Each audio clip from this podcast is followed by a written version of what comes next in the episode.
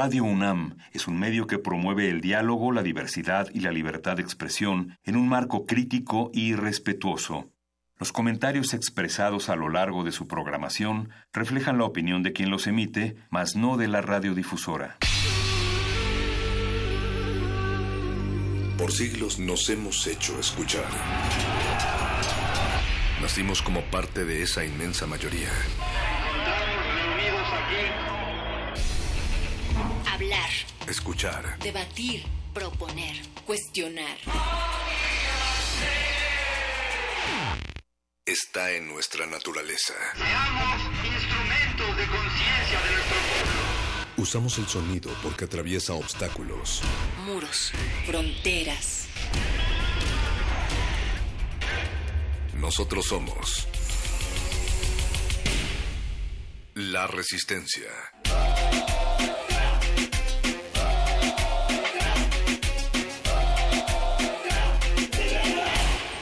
Resistencia modulada.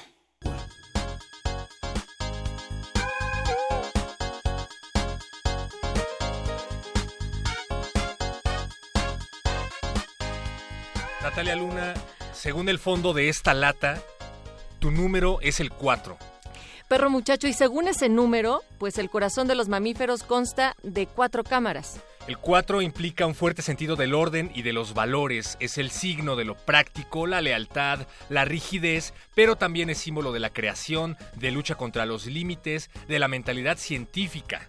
Los seres humanos tienen cuatro muelas del juicio también, perro muchacho. Atención al detalle, capaz de alcanzar logros importantes y con ingenio para la organización, finas habilidades administrativas.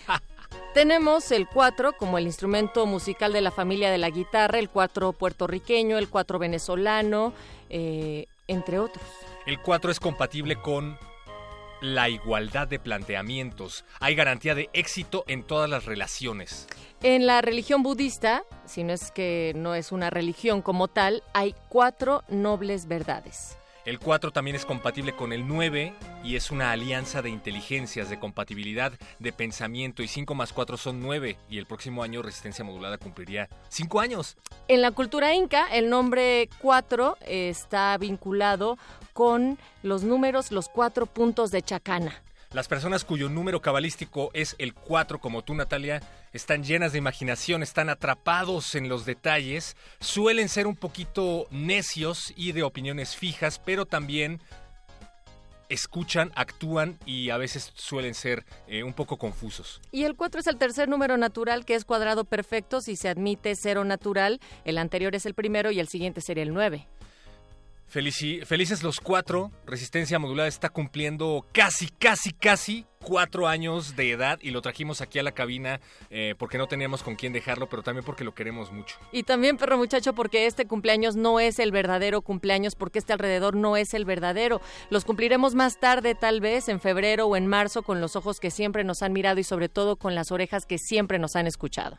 No se rindan, aún están a tiempo de alcanzar y comenzar de nuevo. Acepten sus sombras, entierren sus miedos y liberen el lastre. Retomen el vuelo, pero sobre todo quédense en resistencia modulada. Gracias, gracias a todos los que han seguido estas transmisiones a lo largo de cuatro años, pero gracias aún más a los que van a seguir durante, ¿qué te gusta? ¿Otros cuatro años? Otros cuatro años mínimo, perro muchacho. Y así estamos también invitándoles que si no necesariamente nos han escuchado durante estos cuatro años, pero sí hace cuatro días o hace cuatro meses, hace puedan cuatro también horas. enviarnos mensajes de audio. Toda esta semana vamos a estar a través de nuestro WhatsApp recibiendo sus audios de voz para que nos envíen un mensaje resistente y los vamos a estar poniendo acá durante todas las transmisiones especiales porque esta semana es de aniversario aquí en el 96.1 de frecuencia modulada en Radio Universidad. Y no solamente hay cuatro, hay cuatro por dos del otro lado del cristal. Está el señor Agustín Muli en la operación, está Alba Martínez en la continuidad, también se encuentra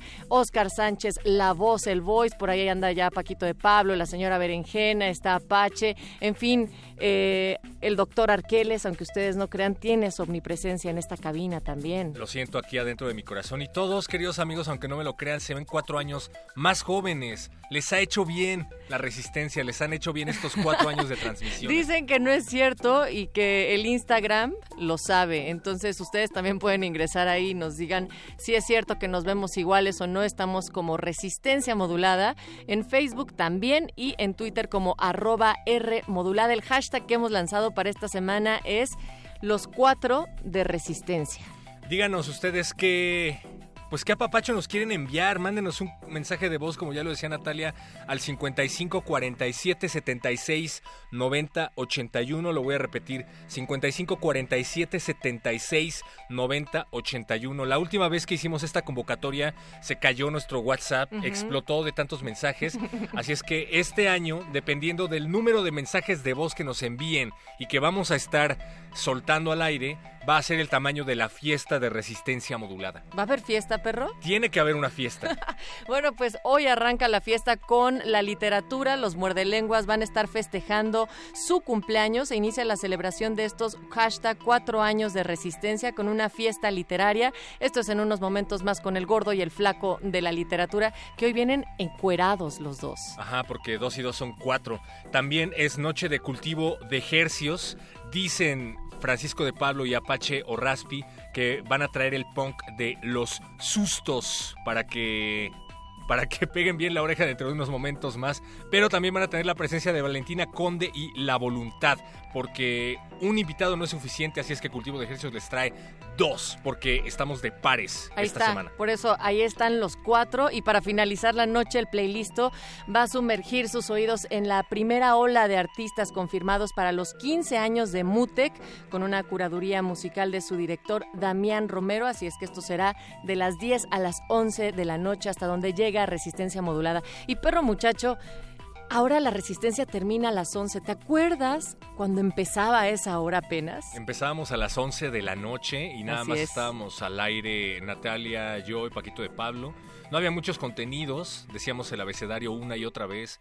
A, decíamos, luego B seguía. Y, Y, luego así. uno, dos, probando, probando. Y así nos fuimos hasta que ahora estamos aquí a las 8 de la noche cuando es el 13 de agosto del 2018. Y toda esta semana vamos a estar celebrando con ustedes el cumpleaños de la resistencia.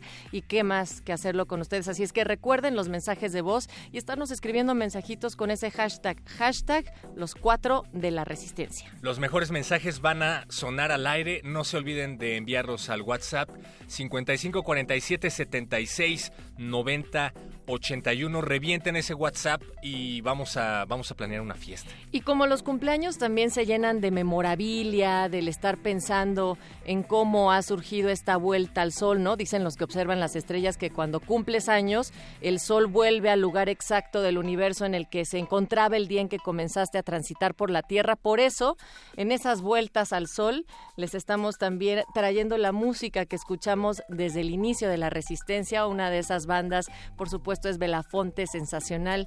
Y por ello, con eso abrimos. Belafonte Sensacional es la primera banda que se presentó en Cultivo de Hercios en las transmisiones en vivo en la sala Julián Carrillo, conducida por Francisco de Pablo, Apache Raspi y otros miembros de la Resistencia. Es Hacíamos que- relleno, ahí de repente entrábamos. Sí, nosotros de pronto revel- relevábamos un poquito a Francisco de Pablo cuando se le secaba la garganta, pero en realidad él es la verdadera estrella. Cuéntenos qué estaban haciendo hoy, hace cuatro años.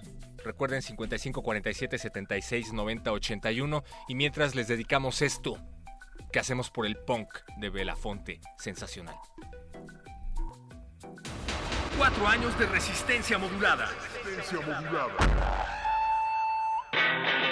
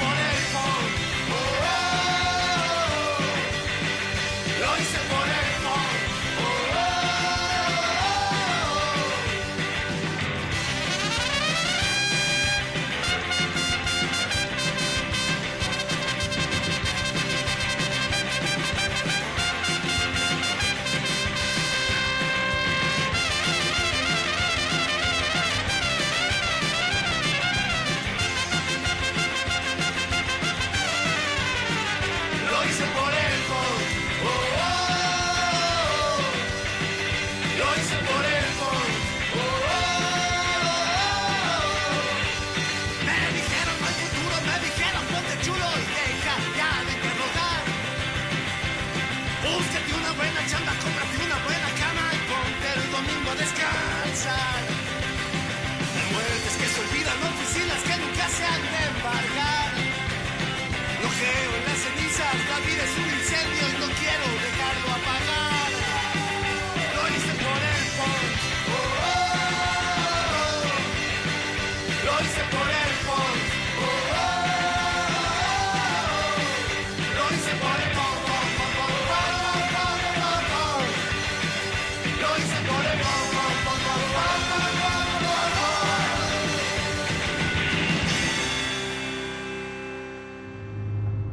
El año nuevo del calendario gregoriano es en enero.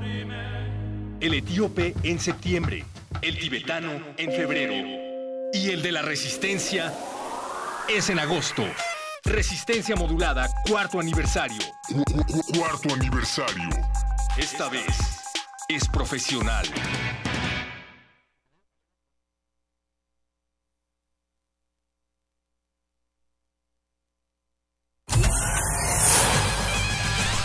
Lánguida la luna libra la lid lúbrica de libros. Maleable la mente emula al mutante milenario. Muerde lenguas, letras, libros y galletas.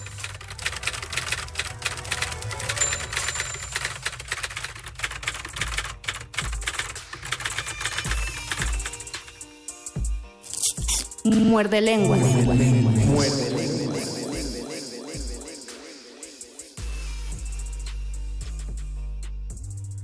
A cinco días de que se cumplan finalmente cuatro vueltas al sol de la resistencia. modo- Qué feo lugar común me acabo de inventar, Los- Luisito Flores. Si te acabas de inventar un lugar común, Mago Conde, ya no es un lugar común. no, sí lo es todavía, no, lo sigue Y además no es lugar común, es real. Cuatro Dime- vueltas al sol le hemos otro- dado que- en esta resistencia. Hay que buscar otra cosa. ¿Qué más pasa en 365 Cuatro días? pasteles, cuatro velitas, eh, 200... Cuatro primaveras. 208 Ese- semanas. fíjate fíjate que ese me gusta más. 200 Cuatro, cuatro momentos lluviosos, bueno, cuatro épocas lluviosas. 216 semanas suena mejor. Siempre la lluvia nos va a recordar a cuando entramos a esta cabina por primera vez y siempre hay nuevos descubrimientos. La semana pasada yo descubrí que había un foquito rojo. Esta semana hemos descubierto que se puede desconectar el aire acondicionado, algo que no recomendamos y así poco a poco nos descubrimos. En algún momento ustedes. de la vida descubrimos el agua hirviendo y así nos hemos llevado estos cuatro años. Les damos la bienvenida a su programa favorito de letras, libros, taquitos. y festejos, celebraciones. celebraciones y Toda- sinónimos. y toda clase de fiestas que se les ocurran para celebrar que estamos cuatro años al aire, resistencia modulada y su muerde lenguas de confianza. Los saluda mi compañero Luis Flores del Mal. Y mi compañero el Mago Conde. Y ya saben que estamos a través de Facebook Live en el Facebook de Resistencia Modulada.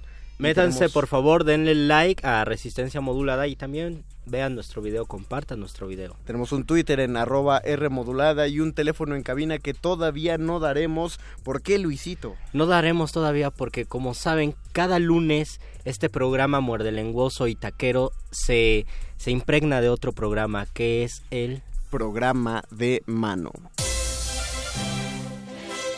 Los mejores asientos se agotan y las luces están por apagarse. Esto no es un programa de radio, es un programa de mano.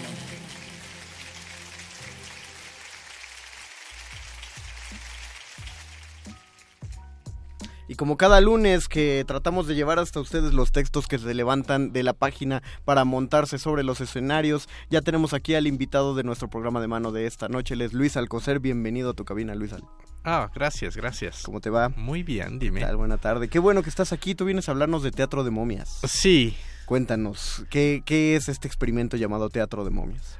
Ah, es una obra bastante peculiar. Es difícil decir de qué trata. Es como una buena canción pop. Es difícil decir de qué va. Pero tiene armonías, es muy pegajosa, tiene buen ritmo. Pero presentémosela al público porque si no, no tenemos manera de vendérselas para que vayan a esta temporada. ¿Qué, qué les dirías para convencerlos? Porque eh, se nos ocurre que hay un gran espectro de canciones pop allá afuera, entonces hay que decirles por qué tienen que escoger esta canción pop teatral. Mm, tiene una premisa peculiar que permite toda clase de desmanes en escena. Ajá. Eh, es algo como esto. En el, en el inevitable futuro posthumano, la curiosidad habitará tan solo entre las momias. Ok, y a partir de ahí se desarrolla lo que podemos, bueno ya dijiste, no podemos llamar anécdota, pero se desarrolla lo, las acciones sobre la escena.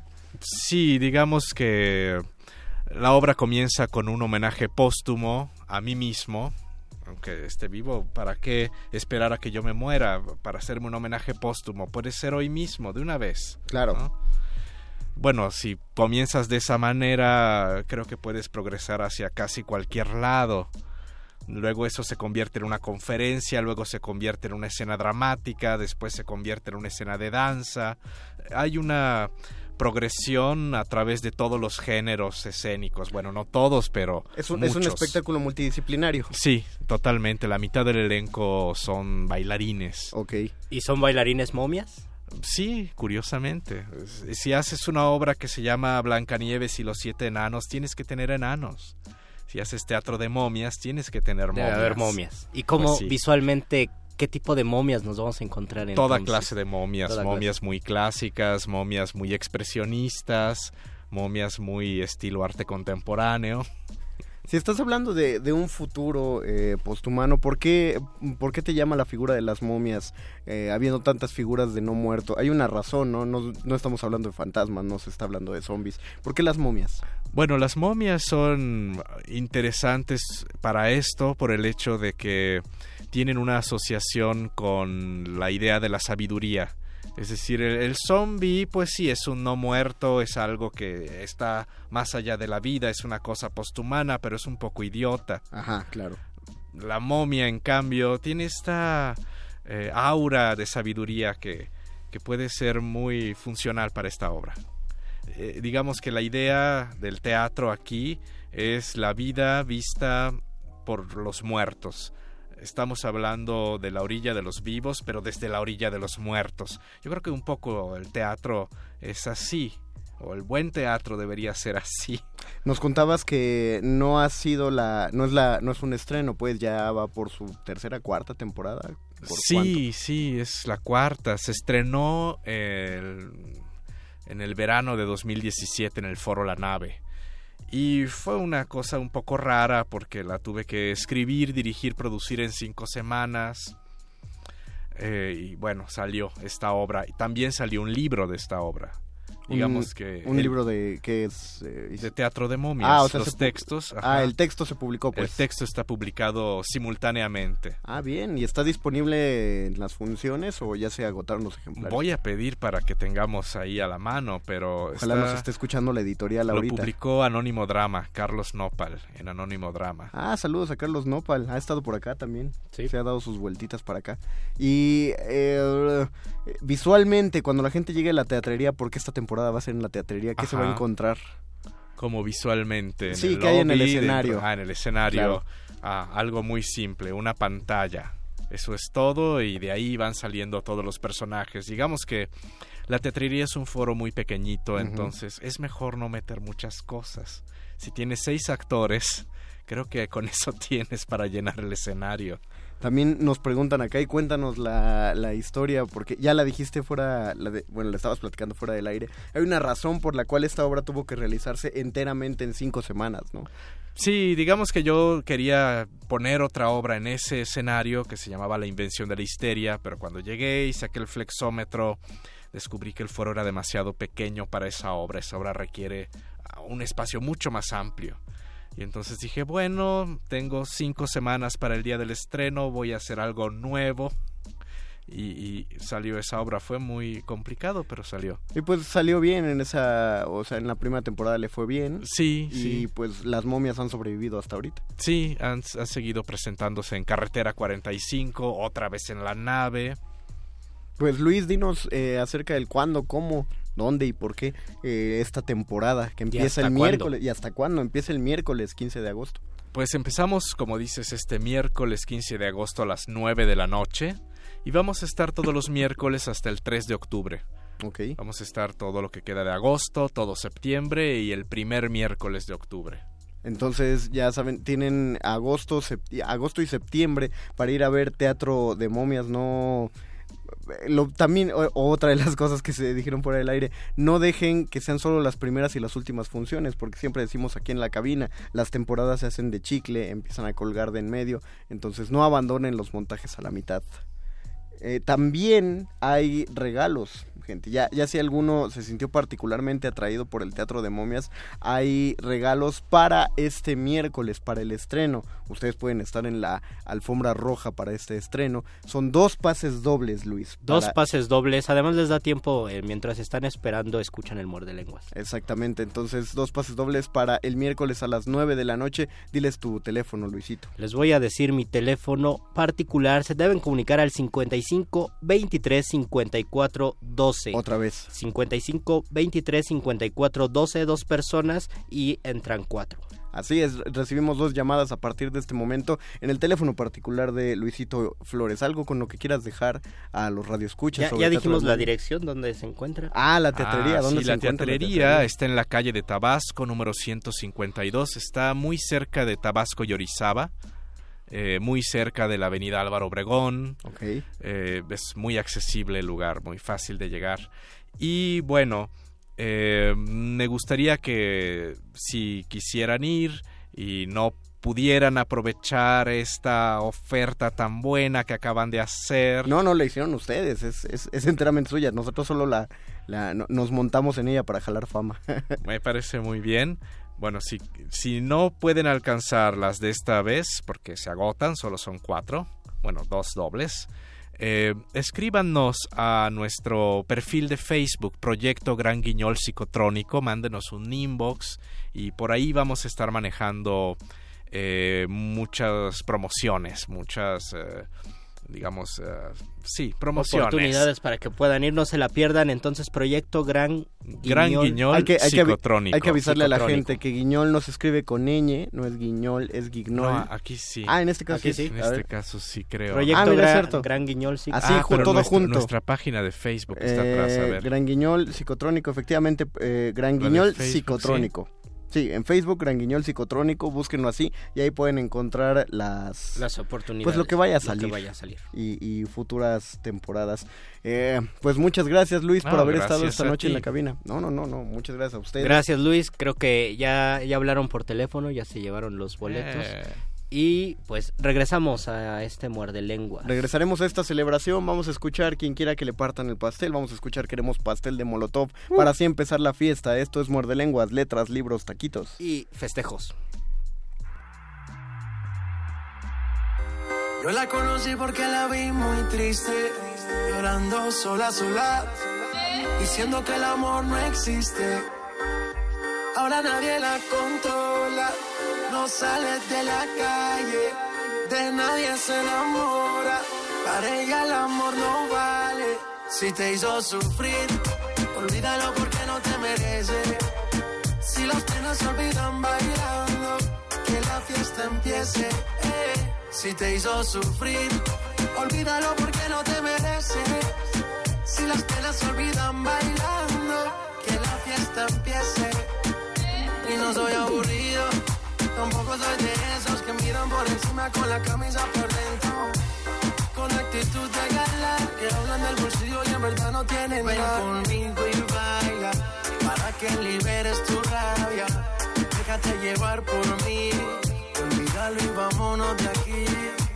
Ven conmigo y baila, para que liberes tu rabia. Déjate llevar por mí, olvídalo y vámonos de aquí. Si te hizo sufrir, olvídalo porque no te merece. Si las penas olvidan bailando, que la fiesta empiece. eh. Si te hizo sufrir, olvídalo porque no te merece. Si las penas olvidan bailando, que la fiesta empiece. Todo tiene un final, después de intentar, las cosas siempre salían mal. Todo tiene un final, después de tanto intentar, las cosas siempre salían mal. Yo la conocí porque la vi muy triste, llorando sola, sola, diciendo que el amor no existe. Ahora nadie la controla, no sale de la calle, se enamora. Para ella el amor no vale. Si te hizo sufrir, olvídalo porque no te merece. Si las penas se olvidan bailando, que la fiesta empiece. Si te hizo sufrir, olvídalo porque no te merece. Si las penas se olvidan bailando, que la fiesta empiece. J Balvin, man. Let go. Sky rompiendo. my, my, my, my, my, my, my, the music.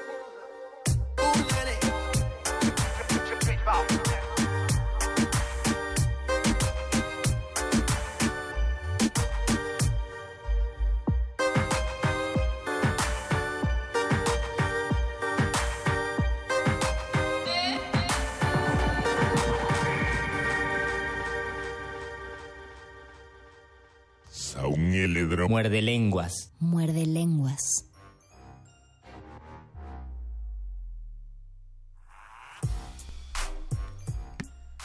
Tenemos que declarar que fuimos presas de un ataque terrorista, eh, el cual responsabilizamos directamente, aún sin tener pruebas, responsabilizamos directamente a Cultivo de Ejercios por habernos cambiado esta canción de Molotov por una de J Balvin llamada Fiesta.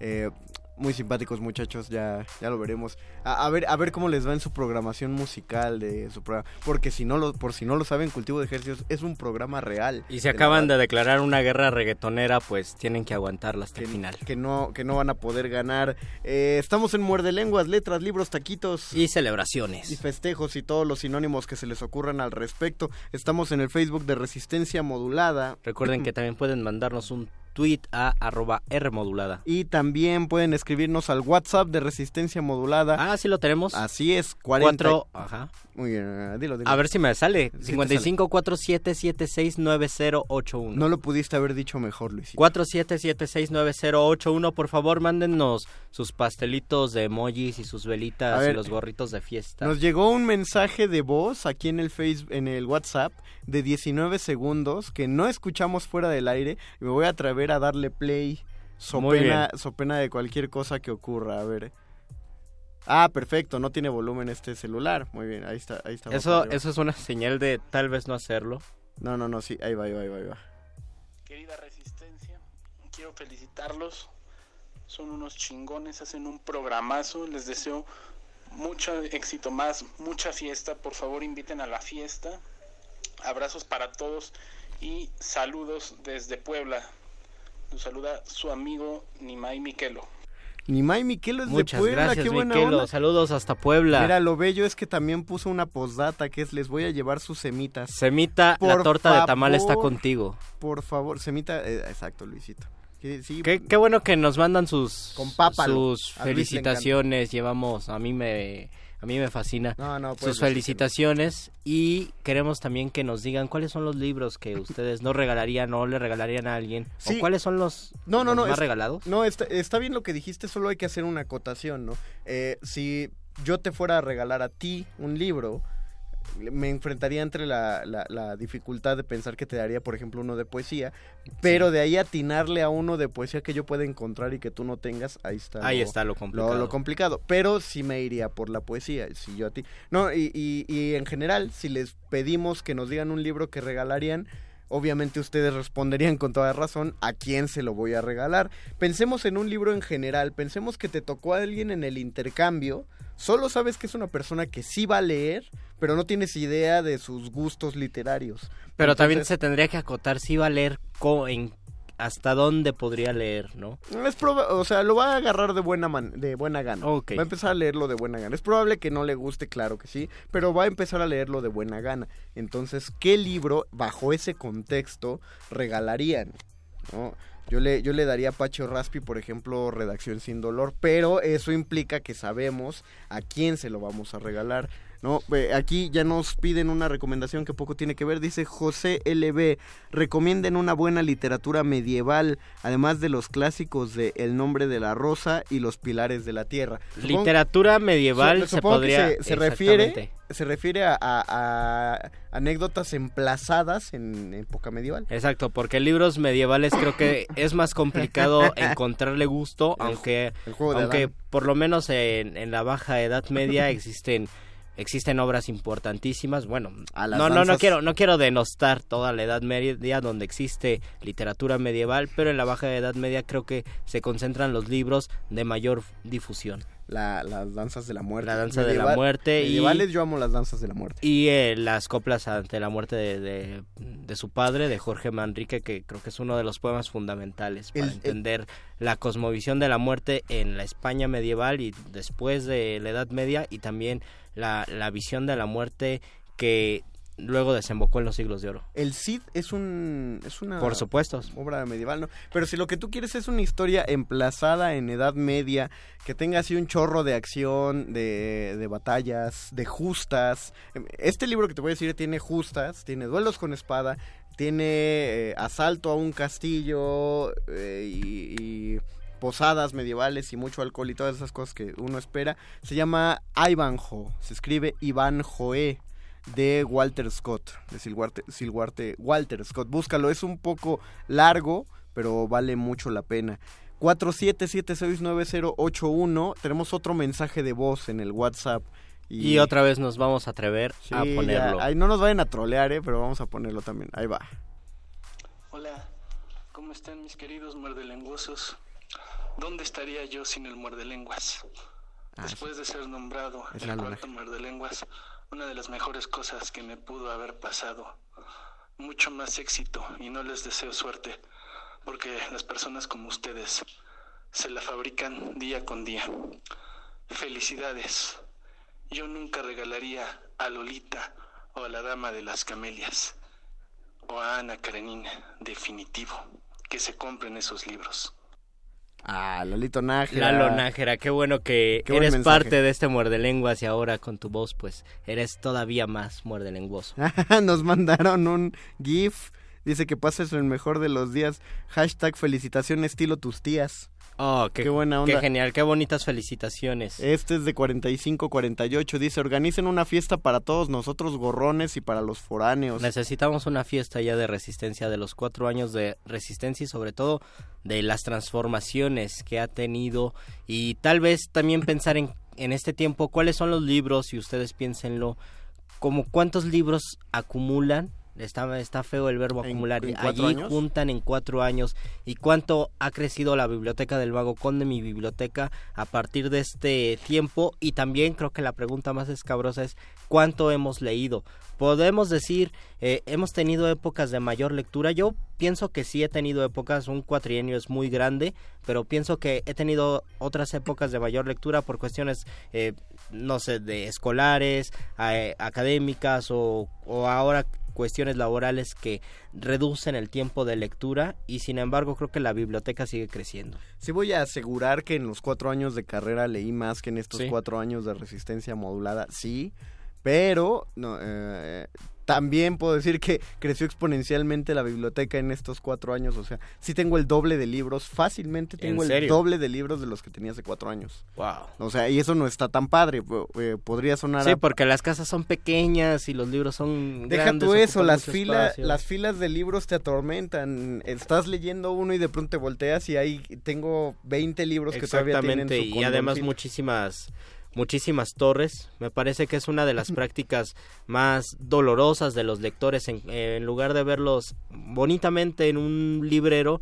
encontrar torres y torres de libros que implica que sí los queremos leer, pero pues que ahí están, apilados. 55 4776 9081 en WhatsApp, en Twitter arroba R modulada y en Facebook Resistencia modulada. Todavía, todavía no tenemos una respuesta. Por lo menos yo no tengo una respuesta. ¿Qué libro en general regalaría? No No, sé, no, tengo no tengo idea. Tal vez Así estoy que- pensando que podría regalar un libro de pintura, un libro de arte.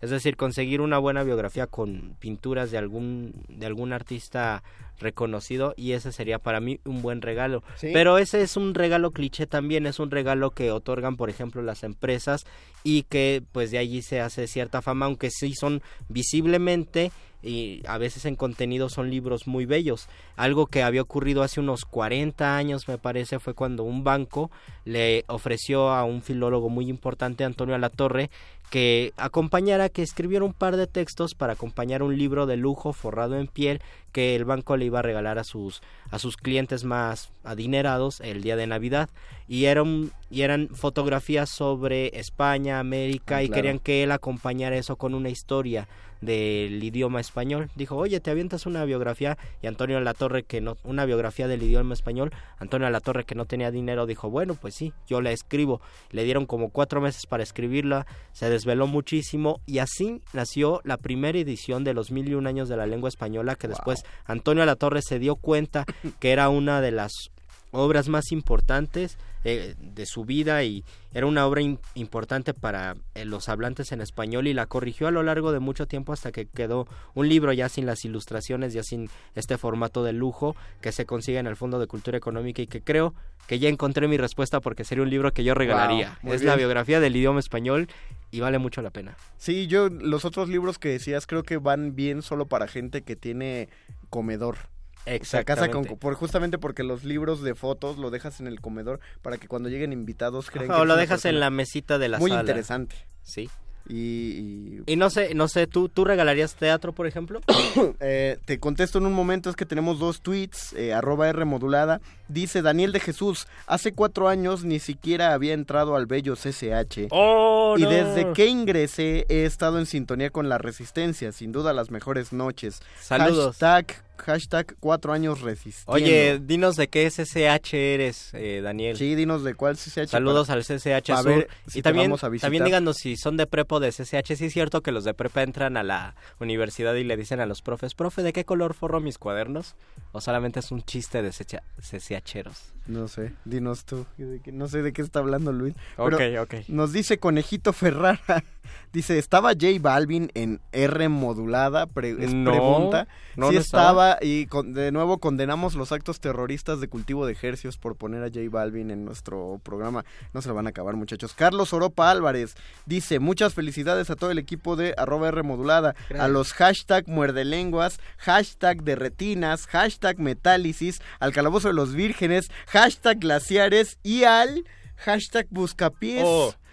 Hashtag cuatro años de- resistencia. Uh, ¿qué pasó? O sea, no hubo hashtag para cultivo de. ¿Ese- ese es en serio? qué sí, pues, ¿Eso es en Sí, serio? o sea, ve, están aquí, pero no hubo para... Pues por algo será. Es Eh, que ya no ocupo. Cuatro años de resistencia, nadie los cumple, son únicos. Abrazos a todo el equipo y a Radio UNAM. ¿Pa' cuándo la fiesta? Exacto. Hash- eh, arroba Radio UNAM o arroba Benistófeles. ¿Para cuándo la fiesta? ¿Para cuándo la fiesta de resistencia modulada? Dice Verónica Ortiz Herrera. Buenas noches, Resistencia. Yo regalaría este libro por mucho, uno de los mejores. ¿Y cuál que es ese libro? El hombre elefante de Christine Sparks. ¿Y, Estoy y la portada? ¿Qué tal está? No, no, no, está... No, yo recomiendo muchísimo el libro, es una... ¿Por qué lo recomienda? Pues, eh, de entrada por la historia de Joseph Merrick, que la he estudiado recientemente por un proyecto de una amiga mía.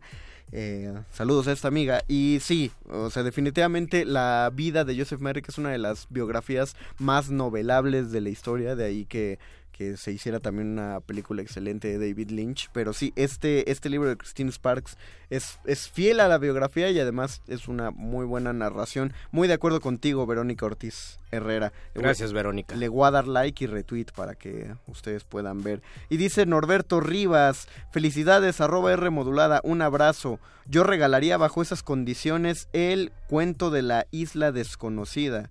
Ah, yo desconozco la isla desconocida. Yo desconozco la isla desconocida. Pues ya tenemos un regalo que nos vamos a autohacer, pero a tu nombre, Norberto Rivas, gracias por recomendar. José LB, recomienden la lectura de la Biblioteca de Babel para enamorarse más de los libros. Ok, La- les la- recomendamos. No, yo sí lo recomiendo. Ah, pero es que no sé si la biblioteca de Babel lo recomendaría para, o sea, regalaría ese libro para lectores que no están familiarizados con, con Jorge Luis Borges. Me imagino que estás pensando en, en Jorge Luis Borges, así se llama un cuento de Jorge Luis José Borges que a, a mí se me hace genial. Es uno de los cuentos más fabulosos y más increíbles que yo he leído y que me han es- me causa la sensación de haber descubierto un nuevo color con Jorge Luis Borges, con ese cuento específicamente. Es entender un concepto que nunca antes lo había entendido. No les voy a decir de qué va. Es a grandes rasgos la idea de que todo lenguaje y toda formulación es, tiene un carácter finito puede pueden existir muchísimas combinaciones en el orden de las letras de las palabras, pero todas las combinaciones se agotan y todas esas combinaciones se encuentran en el universo que otros llaman la biblioteca, dice Jorge Luis Borges. A mí se me hace fascinante, aunque yo cuando em, ingresé al CCH leí dos cuentos de Borges y a mí no me gustaron, o más bien me pareció complicado leerlo, tenía un otro ritmo de lectura y fue hasta la universidad donde yo descubrí y me enamoré muchísimo de la literatura de Borges y tal vez por eso yo no lo recomendaría porque correría el riesgo de no ganar a un lector, nuevo lector de Jorge Luis Borges, sino a un nuevo detractor. Que igual en el futuro se podría convertir en nuevo lector. Bueno, no, está nada mal, o sea, no, no tienes por qué amar Y viene en el libro Ficciones. Se llama Ficciones el libro. Isabel Barbachano O dice, yo recomendaría para regalar Ciudad Real. Ciudad Inmortal Rosario Castellanos. Creo que, y además está viendo con el, con el tema de la semana pasada. Exacto. Ciudad, eh, Ciudad Real. no, Ciudad Real. Eh, escriba arroba R modulada, también WhatsApp eh, 47 76 90 81. Nos dice 72 22. Deberían hacer una fiesta de cuatro días de duración de puro buscapiés. O... O tal vez de cinco, ¿no? Lo pasamos a producción.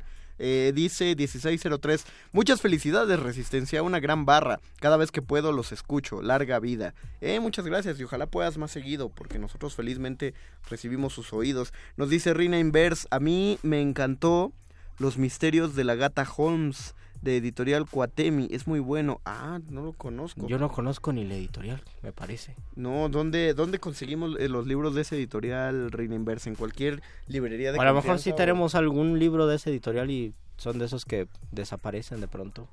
¿Cómo que O sea, son... Estás culpando a alguien de que se lleva los libros. Son libros que cuya um, editorial y logotipo uno no lo registra en ah, su memoria. Ya, ya, ya, sí, ya te entendí. Sí. Ah, y nos dice lo regalaría sin duda. Ah, ok, muy bien, muchas gracias por el comentario, Rinenberg. Si yo regalaría teatro, Luisito, sí, pero sí me cuidaría mucho de qué teatro ¿De qué teatro regalar? Porque una, una de las obras que yo eh, sí le diría a la gente que debe leer, así un must de leer teatral, se llama La muerte de un viajante, de Arthur Miller. Pero es una obra muy violenta, o sea, le cuadra a todos, es, de esas obras que cuadran la mente de todos, pero es muy violenta con la figura paterna. Entonces, oh. sí revisaría muy bien a quién se la doy. Tendrías que ser delicado. Ajá, entonces no sé si esa sería como la obra de teatro en general que daría. Si tuviera que dar una obra de teatro así en general, sin mirar a quién se le estoy regalando, regalaría teatro de Ionesco.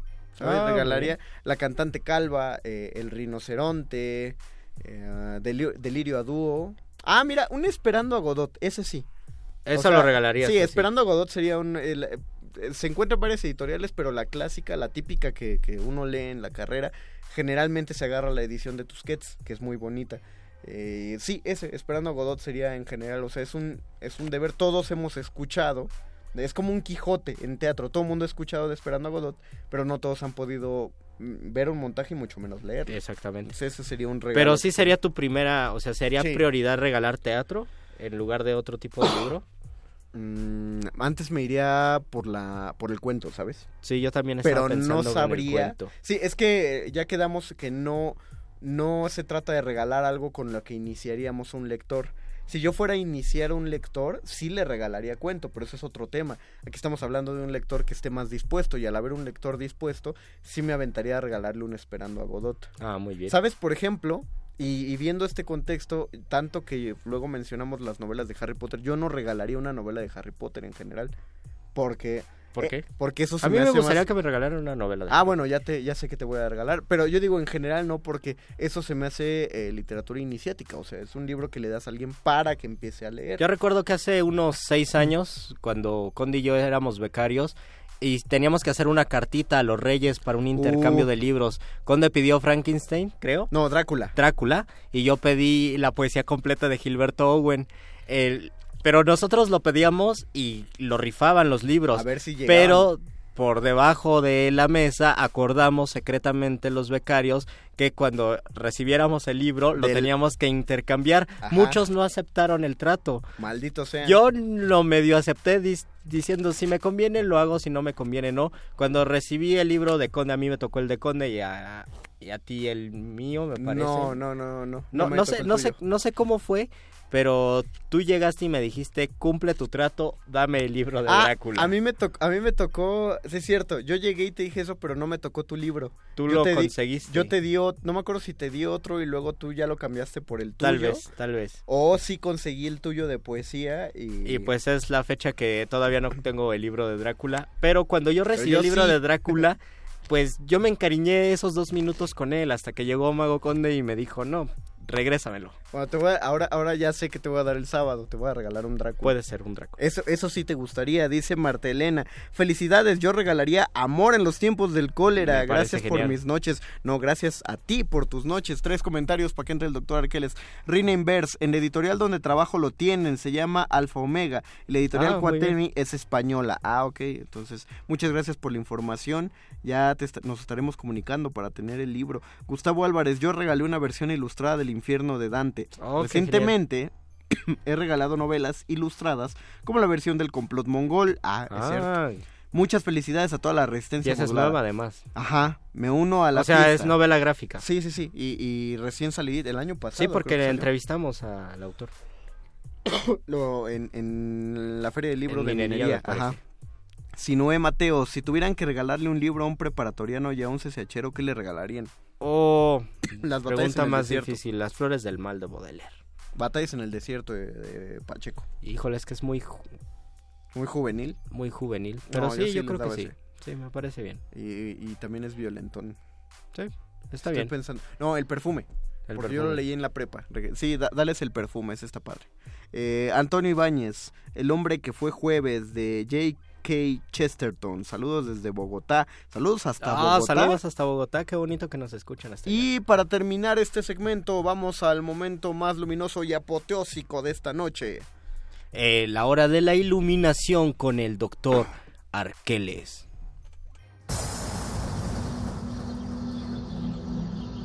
Cuando la primer duda del hombre surgió, el universo respondió con el conocimiento en forma de persona. Una persona con suéter.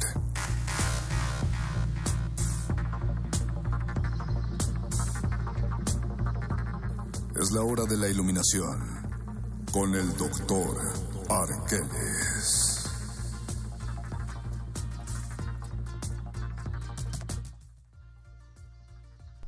Doctor, tengo un poquito de tos. Me- ¿Qué me recomienda usted? ¿Le ¿Reposo? puede, ¿Le puede prestar su suéter mágico? Un Reposo. tecito, un tecito de canela con bugambilia. No me está Ándele. albureando, ¿verdad? No, ¿Cómo no, crees? Té de bugambilia con Si no canela. fuera ramo blanco. Cállate, Luis. Eh, bienvenido, querido Doc Arqueles, a su cabina. Un placer, un placer como siempre. Hablábamos de celebrar y no sé si usted está de acuerdo con las celebraciones o, o piensa que las celebraciones no es más que enaltecer nuestro ego. Sí, si el tiempo es un constructo, ¿qué, qué tranza con eso de que celebremos un año de algo? Bueno, si el tiempo es un constructo, podríamos pensar que las fiestas son una forma de romper las construcciones del tiempo Ah, y también las eh, limitaciones socioculturales. Eh, si pensamos en las fiestas como rituales, porque finalmente son una especie de ritual, ocurre que toda fiesta lo que provoca es ponernos a todos en un mismo canal, eh, llevarnos a todos a una especie de estado eh, equitativo, por no decir primigenio, y a partir de ahí compartir la comida, compartir el baile, compartir la música, compartirnos entre nosotros y reafirmar tal vez ciertas cosas que denominamos como condición humana. Ok. Entonces, no, no es que necesariamente estemos cayendo en exaltar nuestro ego. Sí ocurre pues que se hacen fiestas en honor a uno mismo o en honor a lo que uno ha hecho, pero las fiestas fiestas son esas en las que, como dice Joan Manuel Serrat, el prohombre y el gusano bailan y se dan la mano, ¿no? Ah, qué bonito. Entonces, lo que pasaría con una fiesta es precisamente que a través de una especie de ejercicio catártico, todos somos eh, parte de ese grupo, de esa nueva organización, en donde las reglas fundamentales son festejar. Y ese festejar es lo más importante. Y, y, y escuche qué bonito suena eso, Doc. O sea, es, es un ritual que específicamente pide que te diviertas, que celebres. Es, eh, eso es una condición, es como volver al juego, pero ahora en conjunto. Y ahora si lo pensamos, si estamos hablando de celebraciones periódicas, celebraciones de cosecha, eh, año nuevo, cumplir un año más de vida, etcétera, eso solamente habla de la capacidad de observación humana.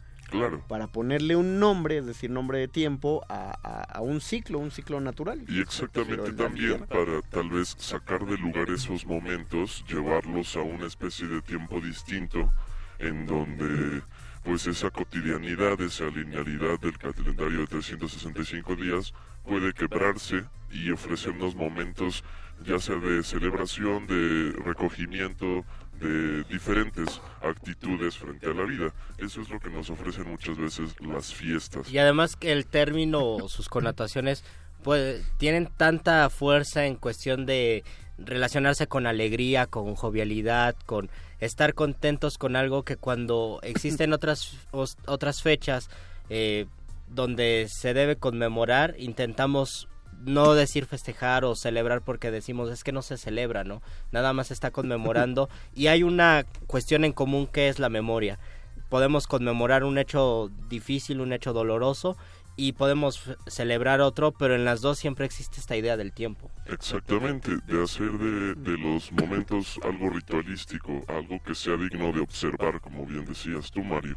Esa capacidad de observar y de, de tener el tiempo, de recordar o de ver incluso hacia el futuro eh, a través de las celebraciones y de los eventos a los cuales les damos más importancia. Y es algo ser- es algo que a mí me encanta, perdón, doctor Arqueles. No, claro, Luis. Es algo que a mí me encanta que todos sabemos del día de nuestro cumpleaños y ninguno, uno que otro, pero casi ninguno sabe el día de su muerte. Entonces siempre pasamos el día, por ejemplo, si un individuo se va a morir el 4 de agosto, un individuo X se muere el 4 de agosto, no está todos los años, ah, el 4 de agosto, un día como hoy me Ay, voy a morir. y qué bueno que no fue y hoy. Qué bueno, ajá, y qué bueno que no fue este 4 de agosto, nos vemos el otro.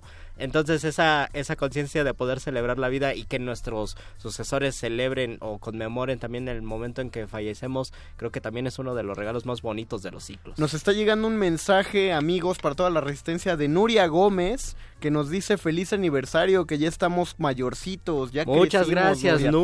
Eh, Daniel de Jesús dice que es de CCH Azcapotzalco. Eh, vamos a visitarte Tenemos por ahí. que decir que ya Nuria nos encaminó en este camino radiofónico y Así así que siempre está muy presente en nuestros corazones. Era subdirectora de producción cuando nosotros entramos al aire. Ya les pusieron un hashtag cultivo de ejercios para que tengan al menos dos en su programa al ratito, es decir, este y el de la mamá de Paquito de Pablo. Dice Bachir Meki Cobos, arroba remolada, yo regalaría persona normal de Benistófeles. Y luego dice Georgina Cobos, yo regalo persona normal de Benistófeles. Y están arrobando a Benistófeles. Así es, lo Oh, están arrobando. Ay, tenemos otros mensajes más de Twitter. No, ya esos son todos los comentarios. Y también todos los comentarios de Facebook. Omar Gea, Rafael Rosas, un saludote. Gracias a los que se comunicaron por WhatsApp, Twitter y Facebook. Ni modo, si quieren seguirse comunicando, pues les va a tocar con cultivo de ejercicios. Pero pues, no sé, por, también denle oportunidad a los muchachos. Aunque no lo crean, ellos también llevan cuatro años ya ante un micrófono. Envejecemos juntos. todos. Envejecemos juntos todos. Muchas gracias, don Agustín Muli, en la operación técnica. Muchísimas gracias a Lalo Luya en la producción y a Oscar el Voice. Muchas gracias, Alba Martínez, en continuidad. Y muchas gracias al querido doctor Arqueles, que, que pues ya desarrollaremos el tema el miércoles, ¿no? En efecto. Muchas gracias al Mago Conde. Muchas gracias a doctor Arqueles. Y muchas gracias a Luis Flores del Mal. Los locutores del muerde lenguas se quieren deslocutor y muerde lenguarizar. El que los deslocutor y muerde lenguarice, buen deslocutor y muerde lenguarizador será.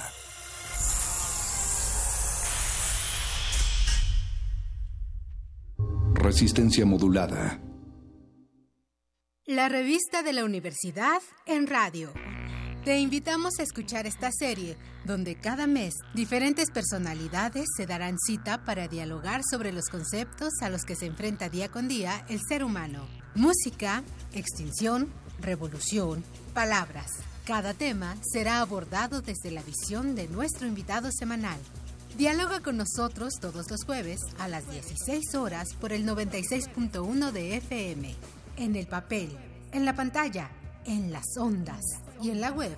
La revista de la universidad abre el diálogo en Radio UNAM, Experiencia Sonora.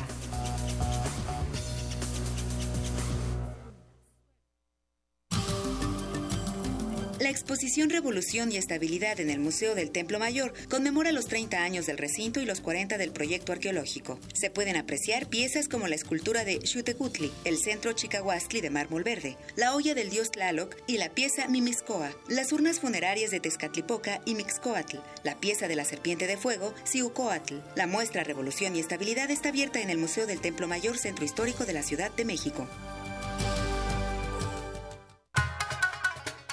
Una cultura entera puede traducirse en imágenes si estas son plasmadas por los ojos adecuados.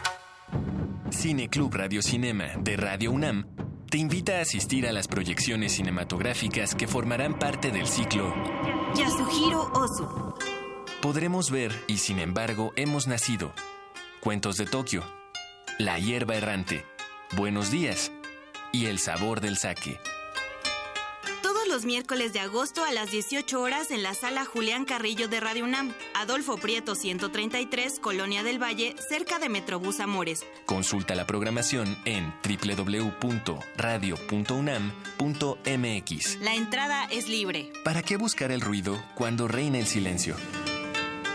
Radio UNAM, experiencia sonora.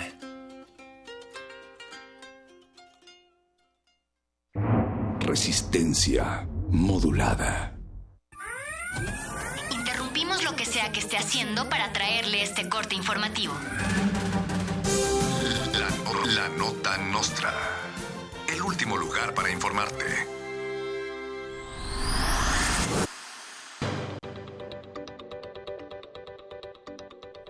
El aún presidente de México, Enrique Peña Nieto, anunció que le compró al Pentágono ocho misiles, equipo de lanzamiento y refacciones valuados en 41 millones de dólares aproximadamente.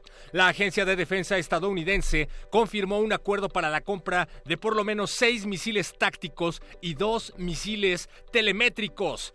Peña aseguró que compró los cohetes para tronarlos bien duro el próximo 15 de septiembre porque dice que le dan miedo los que venden en el tianguis. Esos son muy peligrosos, dijo Enrique Peña Nieto, quien advirtió que podrías perder un dedo de tu mano. Publicistas mexicanos son sustituidos por youtubers. Ante la mediocridad de las campañas publicitarias en México, las agencias han visto tutoriales de cómo hacer campañas y deciden sustituir a todo su personal por youtubers e influencers. Los cargos al interior de las agencias serán determinados por el número de likes en sus páginas de Instagram. Algunas universidades se han sumado a la causa y anunciaron que los libros y manuales de publicidad serán sustituidos por compendios de memes. Personas con seis dedos en las manos organizan marchas para declarar oficial el Día de las Personas con seis dedos. En el marco de la impresión de libros de la SEP inclusivos, se someterá a consulta si se agrega otro dedo a la mano de los mexicanos o se queda como propuesta. Derechairos organizan marcha para declarar un día del diestro, en el marco del Día del Zurdo, que es hoy, y en el marco de la Cuarta Transformación. Los simpatizantes de la extrema derecha en México marcharán de Santa Fe a Polanco o de Polanco a Santa Fe, dependiendo de cuál sea su derecha, para que se respeten los derechos de los derechairos. Los ambidiestros se mantuvieron al margen.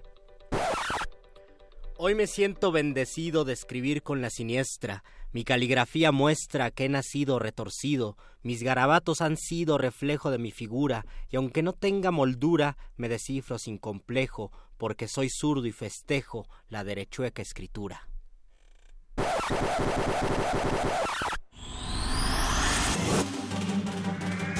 Estas fueron las últimas noticias que debiste recibir. Puedes continuar con tus actividades cotidianas. La nota, nota nostra. La nota nostra.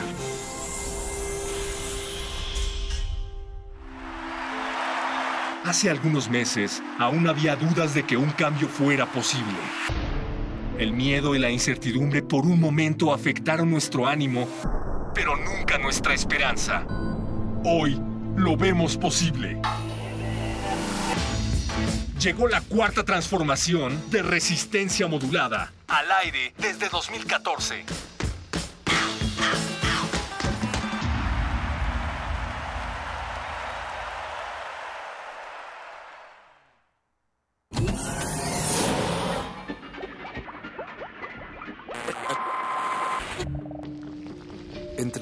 Culturales silvestres y la hidroponía acusmática se encuentran las conversaciones cantadas. Estudiamos el milagro de la música libre en el aire. Cultivo de hercios. Frescura en la flora musical.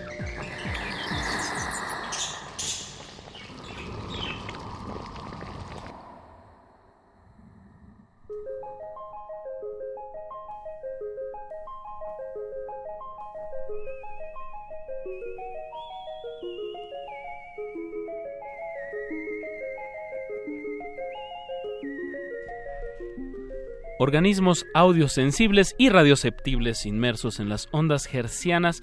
Bienvenidos a otra emisión de Cultivo de Hercios. La cajita mágica musical de resistencia modulada que se atomiza y transmite todos los lunes y jueves a las 9 de la noche en compañía, en compañía de todos ustedes y de sonidos novedosos que hacemos llegar hasta sus oídos. Por la frecuencia de Radio Nam 96.1 de FM. XEUN.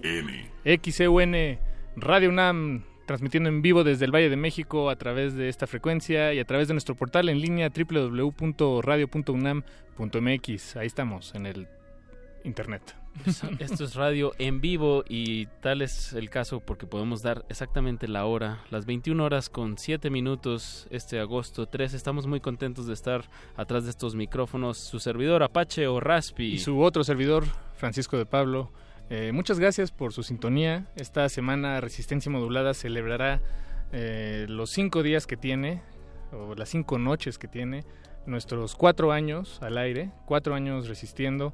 Han sido cuatro años de, pues muchas mutaciones, mutaciones de espacio-tiempo, eh, mucha música que ha atravesado este, esta, pues este pequeño espacio más de 300 proyectos se han, han estado aquí, tanto tocando en la sala Julián Carrillo, como tocando aquí en la cabina, o presentándonos su música nueva, o, o pues promocionando su proyecto o sus tocadas próximas en este espacio Cultivo de Ejercios. Así es, un, pequeña, un pequeño ventanal a la, la música artesanal que, que, se hace en esta ciudad, en este bello valle, en este bello país. Este bello valle, me gusta cómo suena eso. Sí, bello valle, a mí también me gusta. y, y, bueno, eh, pues los, invitamos a que se, se, sumen a la celebración de este cumpleaños, enviándonos sus mejores felicitaciones. Eh, si nos la mandan a través del WhatsApp en una hermosa nota de voz. 50, lo ponemos Lo ponemos aquí ahorita al aire, eh, 55 4776 9081. Y también estamos a través de Twitter, arroba R modulada, Instagram igual y nuestro Facebook Resistencia Modulada. Voy a repetir el número del WhatsApp 47, bueno 55 4776 9081. Aquí estamos eh, atendiendo a la comunidad. Muchísimas gracias, muchísimas noches buenas. Eso. Y bueno, esta noche pues les traemos mucha mucha música nueva. ¿eh? Eh, que justo se va a estar presentando este fin de semana. Tenemos dos proyectos pues muy variados. Uno es eh, se llama Valentina Conde y la voluntad con pues es una banda muy muy muy completa con una sección rítmica increíble eh, que versa en muchos ritmos pues latinoamericanos como la chicha, cumbia, la cumbia eh, ritmos amazónicos. Y antes de eso pues les tenemos rock and roll garage con los sustos. Y pues con eso vamos a empezar esta emisión de Cultivo de Hercios. Que así sea. Escuchamos su más reciente sencillo de los sustos que se llama Viernes 13. Hoy no es, es lunes 13, pero venga. Igual Coincide el día. y en un momento más charlaremos con ellos. cultivo de Hercios.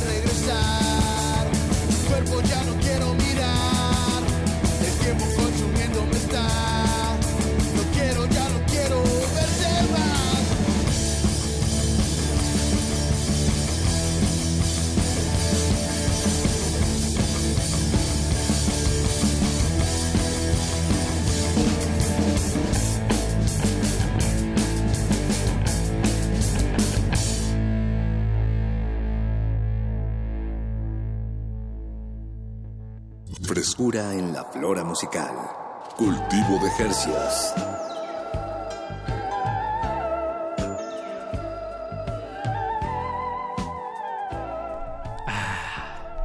refrescando Delicioso. sus oídos esta noche de agosto 13. Acaban de escuchar viernes 13 de los sustos y ah, le damos la bienvenida a tres cuartos de los sustos. Estoy hablando de Toño Oviedo, Dan Martínez y Jonathan Miranda, bajo, la guitarra, voz y batería de, de esta integración. Muy buenas noches. Bienvenidos. Hola, hola. Hola, Muchas gracias por la invitación. ¿Qué hay, muchachos? Pues bienvenidos eh, a, esta, a esta celebración que, radiofónica, que Claro. es este, Cultivo de Ejercios. Y nuestro invitado de honor esta noche pues son ustedes. Muchísimas gracias. Así es que si no les importa vamos a disectarlos eh, Claro. en este espacio público.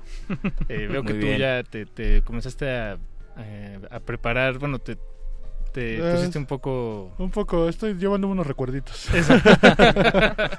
Lo, lo decimos, bueno, es que Radio Dan trae eh, pues este plástico que se ponen cuando se acaban de tatuar. ¿Qué te tatuatis? ¿Qué te El tatuatis? logotipo de una de mis bandas favoritas de, de Garage.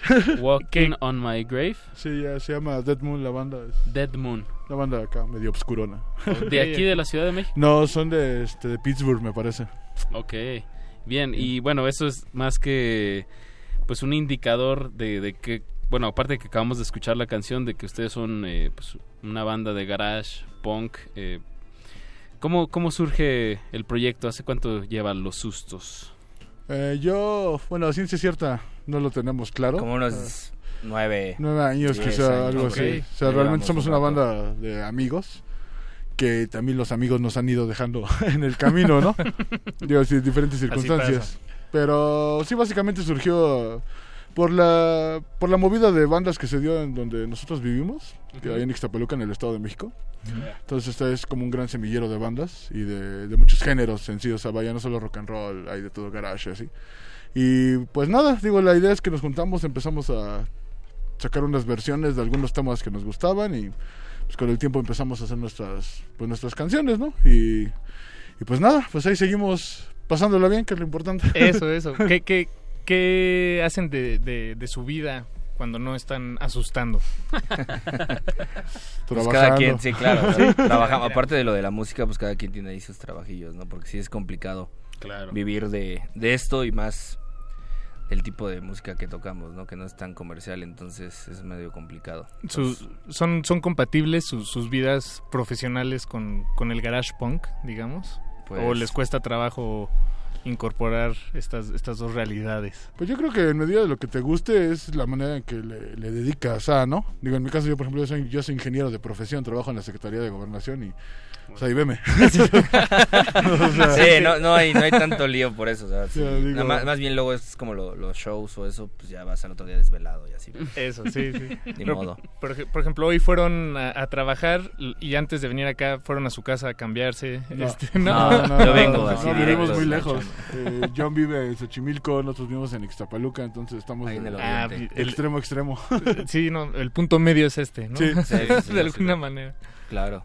Y bueno, el, el mismo género de pues de garage y de punk, pues inmediatamente te lleva a, a, pues a, a un proyecto independiente de do it yourself. Así es, así es Claro, todo en los en los sustos. Ustedes se reparten todos ese tipo de Sí, desde de que empezamos a grabar, o sea, pues todo lleva un proceso, ¿no? Empezamos grabando lo-fi y después pues buscábamos un sonido más más coherente, no sé, mucho mejor del- de, lo- calidad. de las primeras grabaciones, claro. Entonces poco a poco pues nosotros mismos nos obligábamos a hacer algo, una grabación mejor.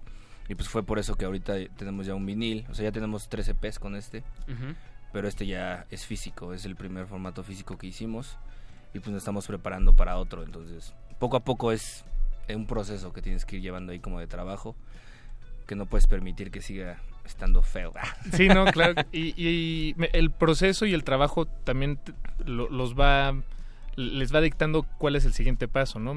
Hay mucha es la primera vez que ustedes hacen o digamos que llegan a, a este punto con un proyecto musical de ya producir este un Vinil. un vinil de, de, eh, este sí bueno hacer todo lo, lo que hacen Claro. un- una banda digamos Pues aquí el- la, la producción de, de este vinil, pues sí la hicimos nosotros, ¿no? Estuvo, estuvo un poco complicado, o más bien lo, lo hicimos medio rápido porque a- hace un año nos fuimos de gira, entonces las grabaciones ya se tenían que mandar así antes de irnos, entonces fuimos al estudio, nos metimos tres días a grabar todo el disco y ya mandamos las canciones.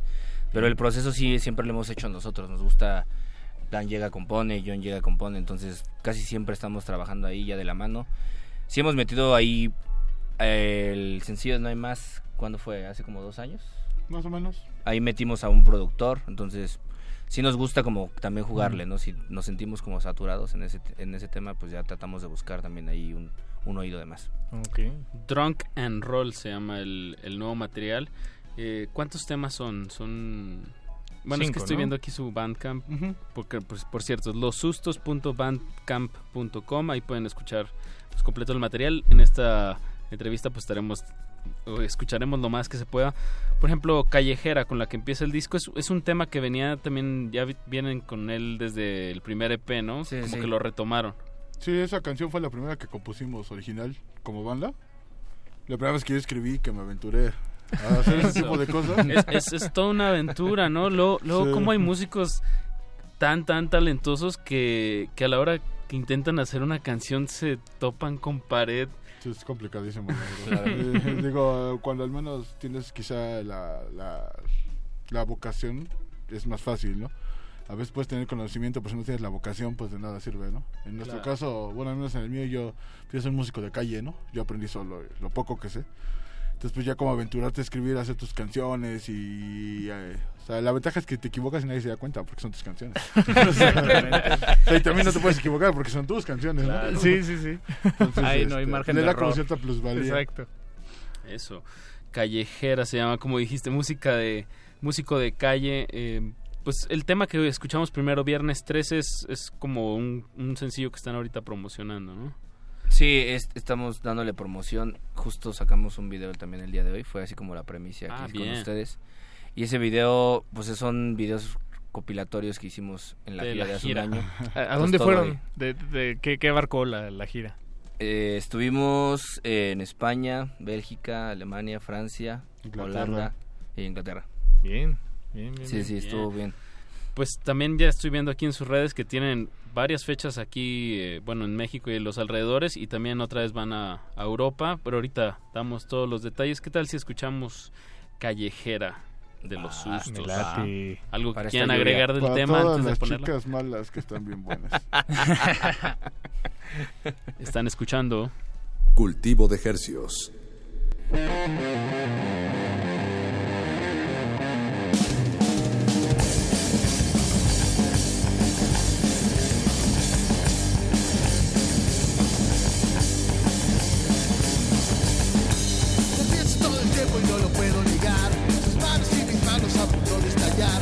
Cerveza y marihuana preparados están. Salimos por la noche, no nos van a parar. Callejera, no pares de bailar. La carretera vamos a fumar. Tus labios como rosas son peligro mortal. Te pones minifalda y me sacas a bailar. Invítame otro trago y nos vamos a besar. Que suban el volumen,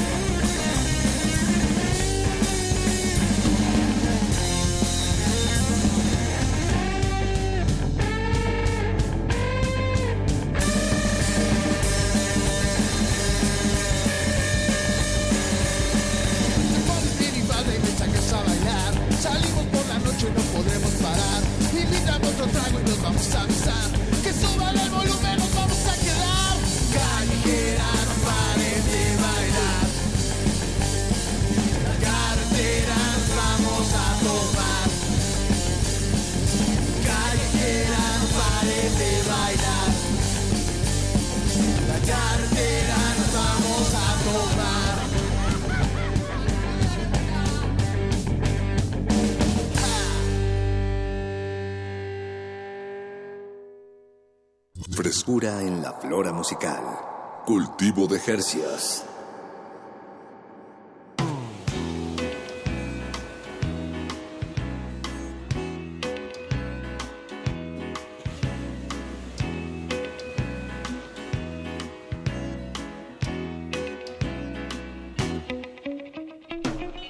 Estamos de regreso en Cultivo de De ejercicios. Y lo que acaban de escuchar, este tema rápido y furioso a la cabeza, se llamó Callejera de los Sustos. Nos- nuestros invitados de esta noche, estamos platicando con tres cuartos del 75% de los sustos, Toño Oviedo, Dan Martínez y Jonathan Miranda. ¿Quién, quién nos faltó de, de integrante? ¿Y por qué? Y para mandarle saludos, ahí, cabrón. ¿Quién, quién?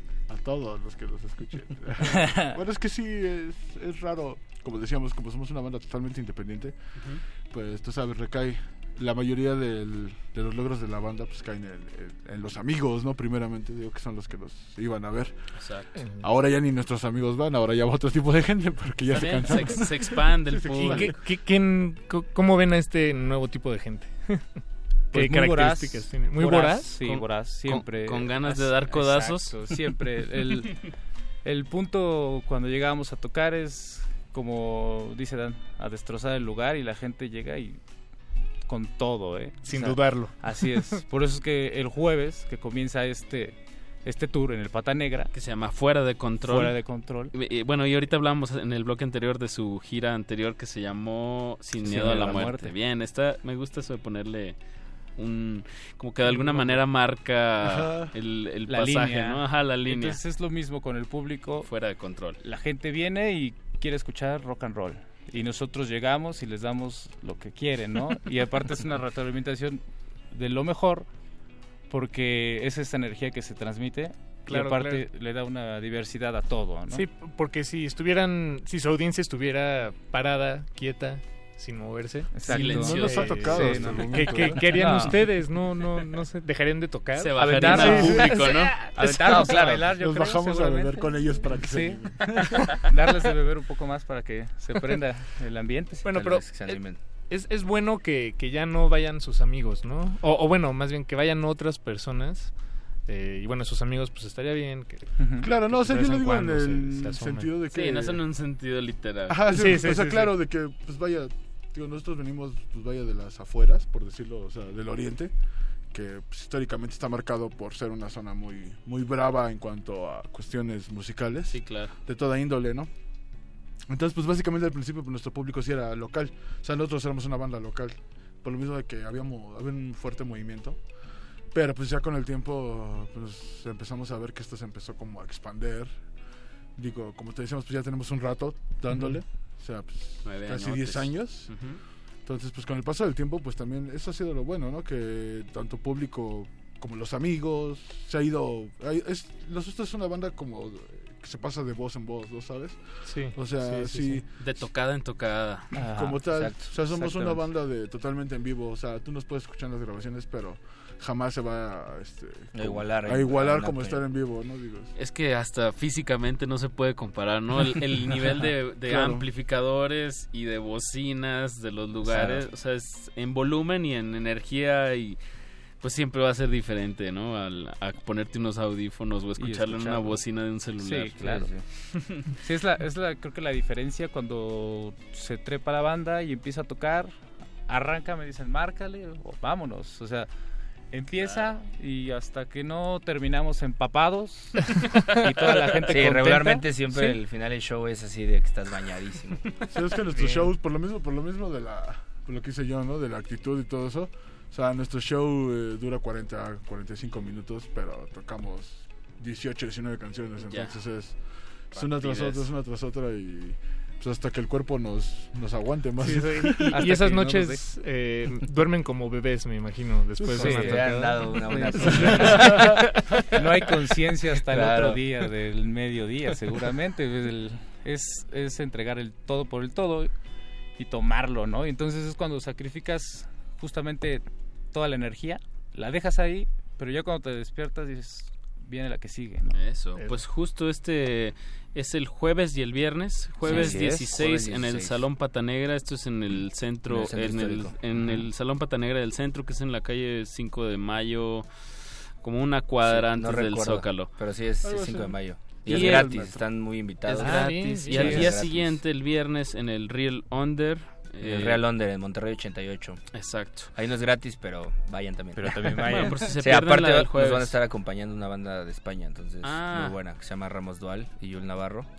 Iniciamos giras con ellos, entonces va a estar bueno. Bien, esa fue alguna de las conexiones que hicieron cuando- en su gira por, por Europa Sí, del sí. año pasado. Sí, vamos a estar con ellos aquí dos semanas. Sí, dos semanas. Dos Bien, semanitas de eh, tour con pues eh, ellos. Suena un proyecto interesante. Ramos Dual y Jul Navarro. Es como, ¿cómo lo describirías? Pues trae como algo de dark punk electro, algo medio chistoso. Está bueno, pero está extraño, entonces seguro los va a hacer bailar.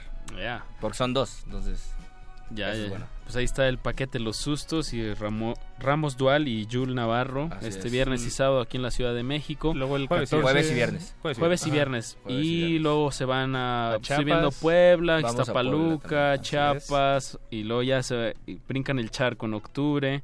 Veo Holanda, Alemania, Bélgica, España, Francia y todo esto lo estoy leyendo de su página de Los Sustos de Facebook, que es su última publicación, ahí vienen todas sus fechas y pues felicidades. Pues ahí, Sí, ahí- pues, ahí se va una- actualizando. Bien, bien. ¿Quién lleva el calendario, el orden? ¿Quién, quién- Sí, entre Sí, todos. sí, Entre o todos, sea, sí. tratamos de siempre pues ahí estar poniendo las fechas, ¿no? Porque luego sí él saca una fecha, yo saco otra fecha y no se puede tal día, ya la habíamos comprometido, entonces siempre tratamos de estar ahí llevando bien porque si no es mucho problema después. Sí, pues como te decíamos, bien, somos una banda totalmente independiente, ¿no? Sí, Ah, hacer y- las cosas. Y, a veces no tanto Exacto. por gusto, porque pues, es lo que comentábamos a veces con los compañeros, ¿no? Si tuviéramos la posibilidad de pagar un manager o algo así, pues estaría suave, pero pues por el momento creo que no lo necesitamos. Luego no hay tiempo Sí, más bien está también bien. para estar como Lidiando con más cabezas. Es difícil lidiar entre Con nosotros, nosotros mismos. lidiar con más es pero más mi- difícil. Pero si ya armaron una fecha el año pasado y este año tienen una como esta, digo una, fe- sí, perdón, no una fecha, una gira eh, de este tamaño con todos estos lugares, a mí me, a mí eso me dice que no necesitan ningún manager. No, y, ta- y también eso se va sí, sí, sí. perfeccionando, como lo que hablamos en el primer bloque. Así ya como 10 se va perfeccionando el sonido, o bueno, van consiguiendo más lo que quieren, igual en la manera de organizarse Sí, y de sí. girar, ¿no? De Sí. moverse, ya saben. Dios quiera y así salga. bien todo. No, bueno, es que él hace un año, pues bueno, fue la primera vez, vas, Aprende. no sabes la ruta que tienes que Claro, agarrar. igual y, pues, haces unas es- cosas que no Hacíamos un show de aquí a 16 horas, entonces No. era complicadísimo también llegar a tocar y diario es más complicado. Ah, claro. Entonces ahorita ya está más, como más organizado. Bien. Ya y en sus tocadas van a traer ya el vinil de Drunk and Roll. Ese, Sí, sí. El, el tiraje de ese vinil realmente salió en Europa. O sea, acá nos mandaron como Unas- 200 copias. Ahí tenemos unas cuantas, pero pues al final... o sea, Allá nos- es donde nos lo vamos van a, llevar. más, O sea, claro. allá, allá se agotó el tiraje, entonces pues nos vamos a tener que llevar las que sobraron. Bien, de lujo. De Sí. lujo, de lujo. Pues ahí está la invitación para este jueves y viernes, Salón Pata Negra y en el Real Under. Eh, pues sigan a los sustos, eh, cómprenles el vinil, Por apoyen, favor. apoyen el, el material, chequen el video de viernes 13 que hoy lo sacaron. Se acaba de estrenar ahorita. Exacto. Ahí va a estar ya en redes. Perfecto. Y bueno, pues nos despedimos con una canción de, de su nuevo material que se llama Fuera de Control, como se va a llamar la, la gira. Eh, digo, como que en, en- en temas de garage punk preguntar de que, qué nos van a decir de la rola, pues más bien nomás es como... todo, todo se explica. solito. Exacto, fuera de control. Eh, pues muchas gracias Toño, Dan y Jonathan por darse gracias. la vuelta. Muchas gracias. Aquí está el espacio y pues pues escuchemos más música. ¿Algún, ¿Algo que quieran agregar? No falten el jueves, es el inicio de, de Fuera el de tour, control. fuera de control. Vamos con todo, entonces ahí los esperamos, es entrada gratuita. Ya. Están cordialmente invitados, toda la ciudad. Y todos. visiten nuestras redes sociales, Exacto. Twitter, Instagram y, Yu- y Facebook, es igual los sustos. Y en Tinder también estamos. Estamos en todos lados, Ahí estamos buscamos. estando. Bien, pues escuchemos los sustos fuera de control. Ajá. Y no le cambie porque regresamos con Valentina Conde y la voluntad. Cultivo de ejercios.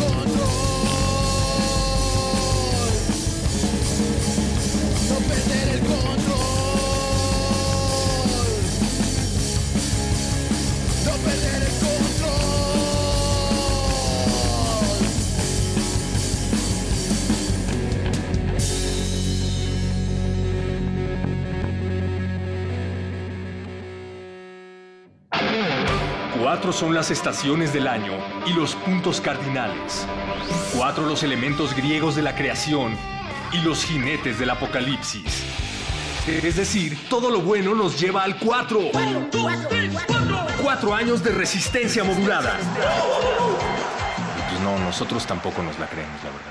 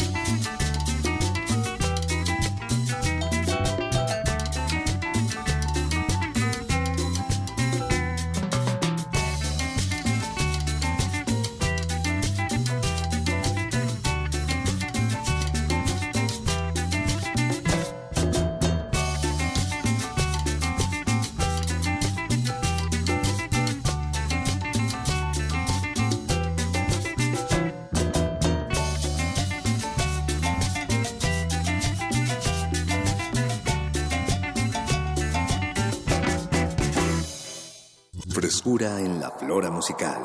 Cultivo de Jercias.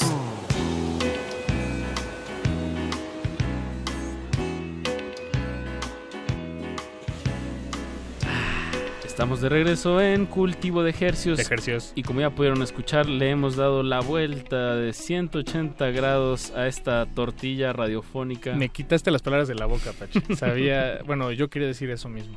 Bien, bien. Eh, agradecemos mucho los, los mensajes que nos han mandado eh, A tanto a través de Twitter, a través de WhatsApp. Eh, Pablo Extinto nos está narrando una crónica de, de cómo está atorado en el metro, pero escuchando resistencia modulada. Eso me parece eh, magnífico. Esperamos magnífico, que, Pablo. que, tu, que tu trayecto sea más, más llevadero y que llegues bien hasta tu destino. Y nos puso el último mensaje que, que nos mandó hace un par de minutos, eh, me imagino que antes de, de entrar eh, de nuevo bajo tierra, fue que el cumbión de lujazo en la resistencia modulada ya está ahí espacio para bailar en el vagón. Y ese cumbión de lujazo, ese, ese cambio de tortilla, se debe a que ya dejamos los sustos a un lado y vamos a quedarnos con Valentina Conde y la voluntad, nuestros eh, sujetos de estudio de esta segunda mitad. Bienvenidos, bienvenidas. ¿Cómo están? Nos, a- nos acompañan cuatro de 10 o, o más o menos. O sea, es que supongo que ha de variar la, la alineación, ¿no? De repente. Depende del día. Depende del día y del Depende del estado día, de ánimo. Macarena. Macarena, en la que tocas las congas. Estamos con Marina Correo, que toca el shekere o la cabaza. Y bueno, estamos también con Cariño Espinosa, que es la voz, y Ramiro. ¿Tú qué tocas, Ramiro? El güiro. El güiro. O sea, tenemos una sección súper rítmica, pues. Podríamos Pura hacer una banda ya. Sí. Otra. Otra más. ¿Y qué, qué otros, ele- qué otros elementos hay dentro de Valentina Conde y la voluntad? A- apenas eh, agregamos dos, dos integrantes más. Hay un saxo y una guitarra eléctrica. Aparte la alineación de siempre, que es la guitarra acústica, eh, El timbal. el timbal, El teclado. el teclado, Bueno, el, el simple. bajo, obviamente. Claro. Que cumbia sin Claro, bajo. claro. Sí, cumbia sin bajo, no, No sabe. Es como taco sin salsa. De acuerdo. ¿Y hace cuánto nace este proyecto? Que además, eh, un- me imagino que el, el nacimiento de un proyecto como este, eh, pues es más complejo, no, no que, que una banda de, de tres, ¿no? De tres integrantes. Como que de tres es muy fácil, ¿no? Pues somos- nos vemos los tres, nos estamos viendo la cara, hagamos una banda y, y punto. Pero cuando se trata de más de 10 personas, eh, creo que las líneas son un poco más borrosas. ¿no? Hasta, ¿Quién- hasta quién- en el espacio físico de donde ensayan, Sí, ¿no? sí. No Entonces, ¿quién, quién tuvo la, cumbia idea? lo hizo fácil. Eso, esa es Porque buena la cumbia respuesta. es, Eso, cariño. es fiesta, ¿no? es el encuentro en el, en el festejo, en el júbilo, ¿no? Allá. Entonces nosotros estábamos jubilosos y de repente nos encontramos el güiro, la guitarra, el bajo y ya hicimos una banda, ¿no? Y ya nos estamos aquí entrevistando con ustedes y ya vamos a tocar un viernes con ustedes también. Ah, ¿sí? O sea, todo es volátil con la cumbia, ¿no? Te- Eso. es un ritmo que va es constante, ¿no? Un poco hipnótico. Y eso, como, y eso como, como un poco aspira la, el sonido valentino. Eso, y, y también supongo que por el mismo nombre de toda la agrupación, pues se necesita de voluntad. Muchas, sí. Todo el tiempo. Sin voluntad no hay cumbia. Y ya más o menos cuánto llevan con, bueno, con este proyecto, como dice Paco, con, con tantas eh, pues cabezas involucradas, como ya como tal, como Valentina Cuajado. Conde y la voluntad, ¿cuánto lleva como proyecto? Desde 2015 aprox. Aprox. sí. Ajá. Sí, es que va, van haciendo cada vez porque van cambiando de integrantes, se van sumando gente, van, ca- va cambiando todo. Los, los primeros ya no están. Y entonces nosotros vamos como recreando también, ¿no? Si es para decir una fecha de esta alineación, creo que en enero de este año, ponte. Mm, Nacimos pero- de nuevo. Entonces es más como un club. Sí, sí, bueno, donde un- cualquiera puede ser miembro. Todos han ¿Ah, pasado sí? por este club también. Todos son parte del club. Como que también que, que esté tan fuerte la, la sección rítmica, como que invita, ¿no? Invita tanto al A baile como a participar o a, bueno, yo sí veo a una integración así como con tanto ritmo, como que me da esa sensación, como que te dan ganas de ser parte de... Estás invitado. Solo necesitas voluntad. Exacto. Te rifas el bajo, la guitarra o este, el teclado. Y pues hoy nos trajeron eh, material inédito.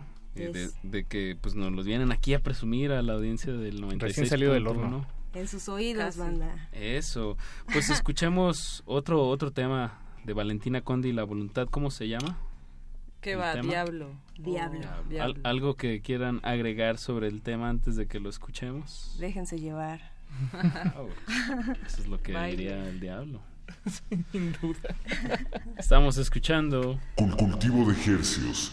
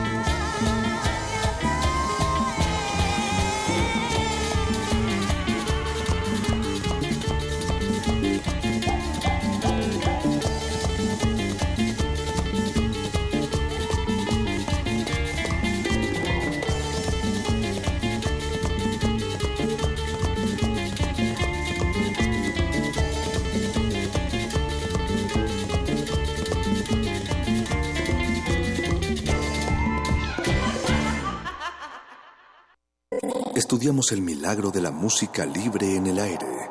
Cultivo de Jercias.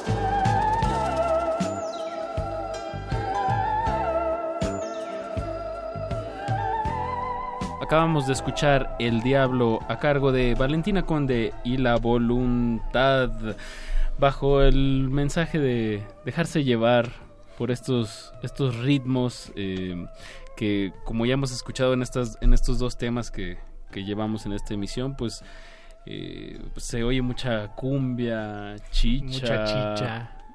Eh, ¿qué, qué más, qué, qué más hay en, en- de ritmos o, o por ponerlo de, alguna otra manera, de qué se nutre? ¿Cómo es la dieta de Valentina Conde y la voluntad? Porque aquí estamos hablando con cuatro integrantes. Es variada, ¿no?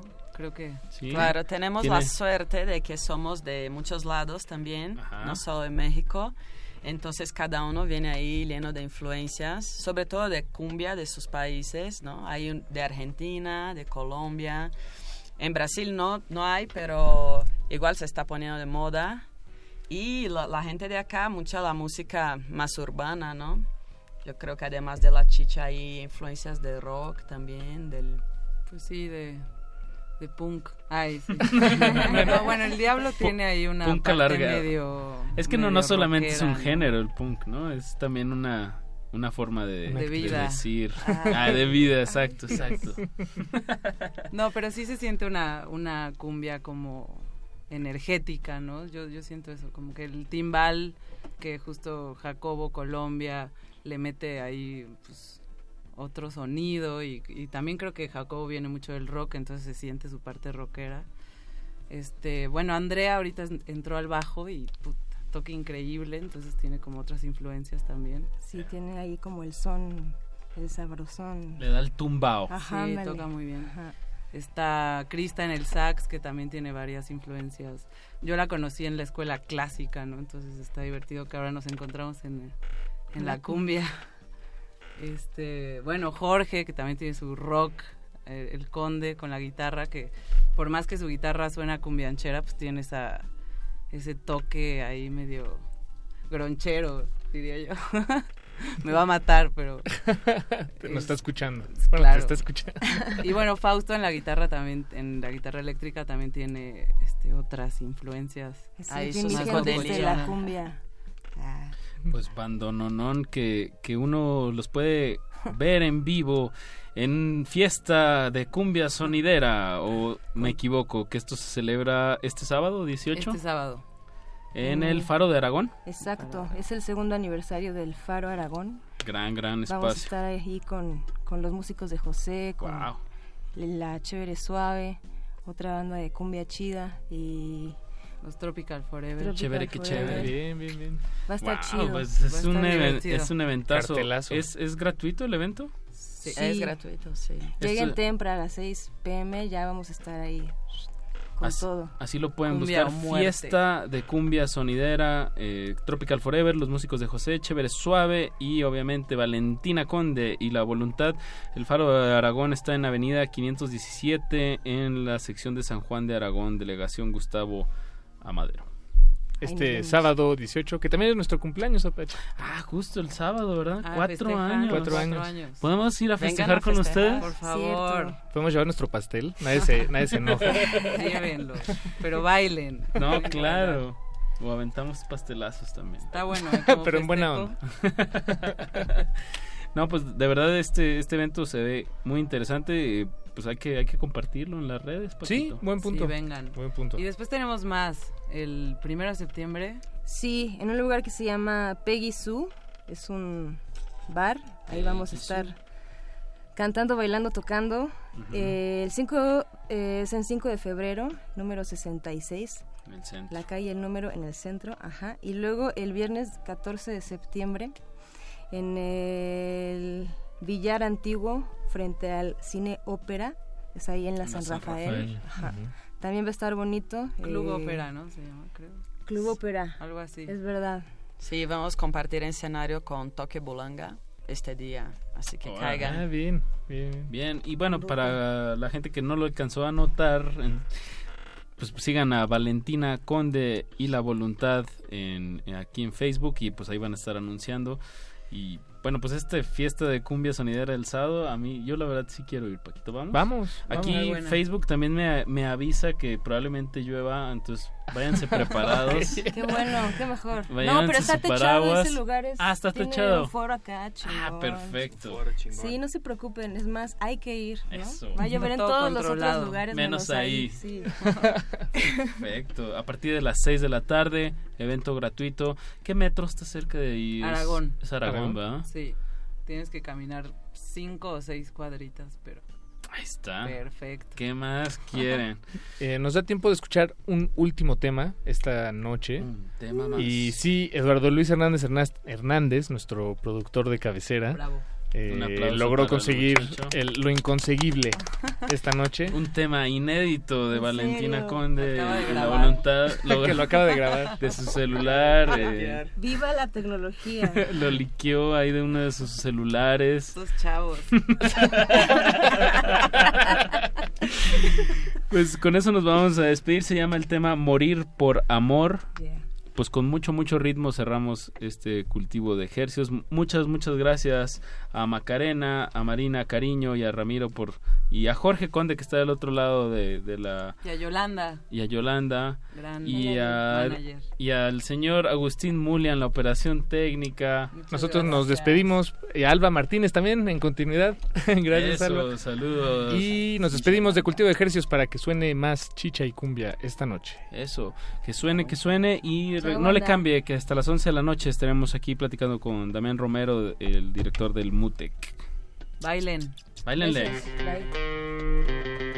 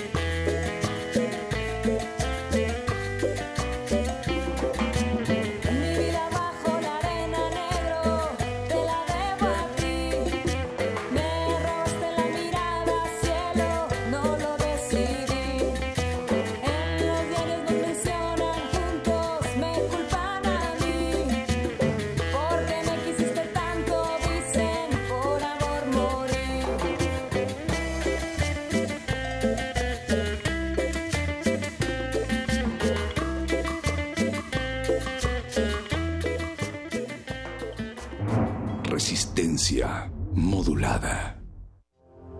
Me enteré en qué país vivía cuando entré a la universidad. Han pasado 50 años. Más de medio millón se calcula que es la cantidad de gente que asistió a esta manifestación. Ellos fueron el movimiento estudiantil Más que ingenuidad era un aislamiento. M68.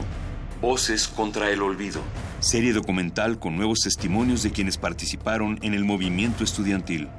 Eran cadáveres, un cuerpo encima de otro. Vi tres o cuatro este, montones de compañeros muertos dentro de la Plaza de las Tres Culturas. Todos los martes a las 10 de la mañana. 96.1 de FM. Radio UNAM. Experiencia sonora.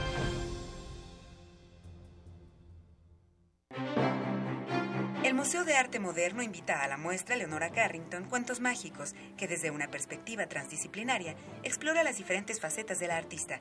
Reúne 223 obras de colecciones de México, Estados Unidos y Europa que incluyen pintura de caballete y mural, gráfica, dibujo, escultura, máscaras y diseños escenográficos, textiles, fotografías, documentos, libros y objetos personales. La muestra Leonora Carrington Cuentos Mágicos está abierta en el Museo de Arte Moderno.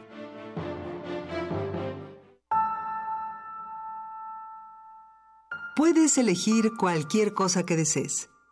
Pero claro, solo puedes elegir algo que conoces. Entonces, ¿será cierto que puedes elegir cualquier cosa? Los lunes de teatro de Radio UNAM te invitamos a cuestionar la falacia o realidad de la elección humana en la puesta en escena En la banca, dirección y adaptación de Bernardo Galindo a partir del texto Primer Amor de Samuel Beckett.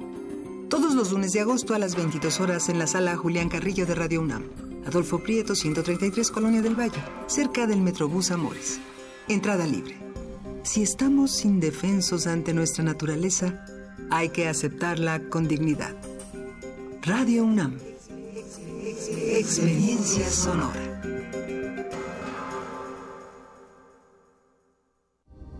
Resistencia modulada. Esperamos cuatro años por los mundiales y otros cuatro para las Olimpiadas.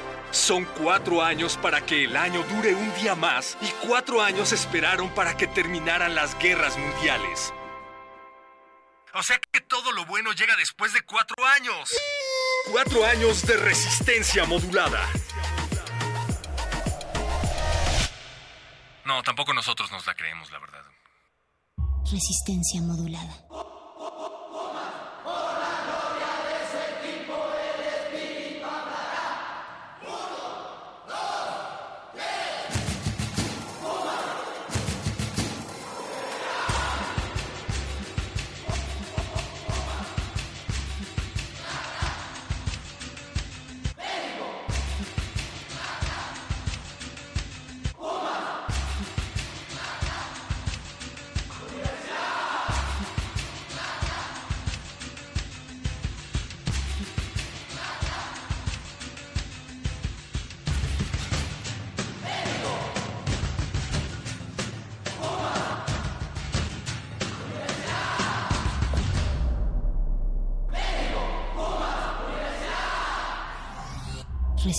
Modulada.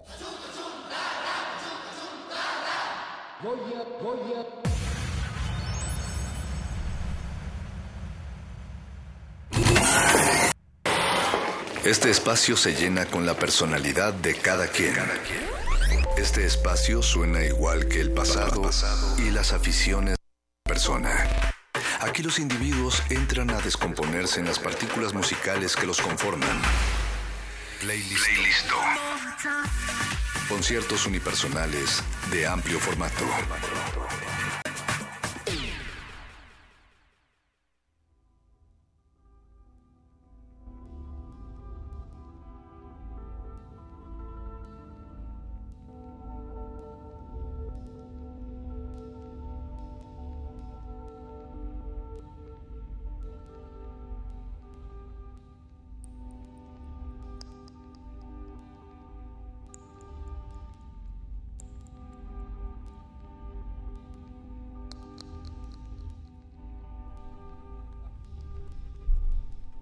Una vez más en el playlist, aquí en Resistencia Modulada.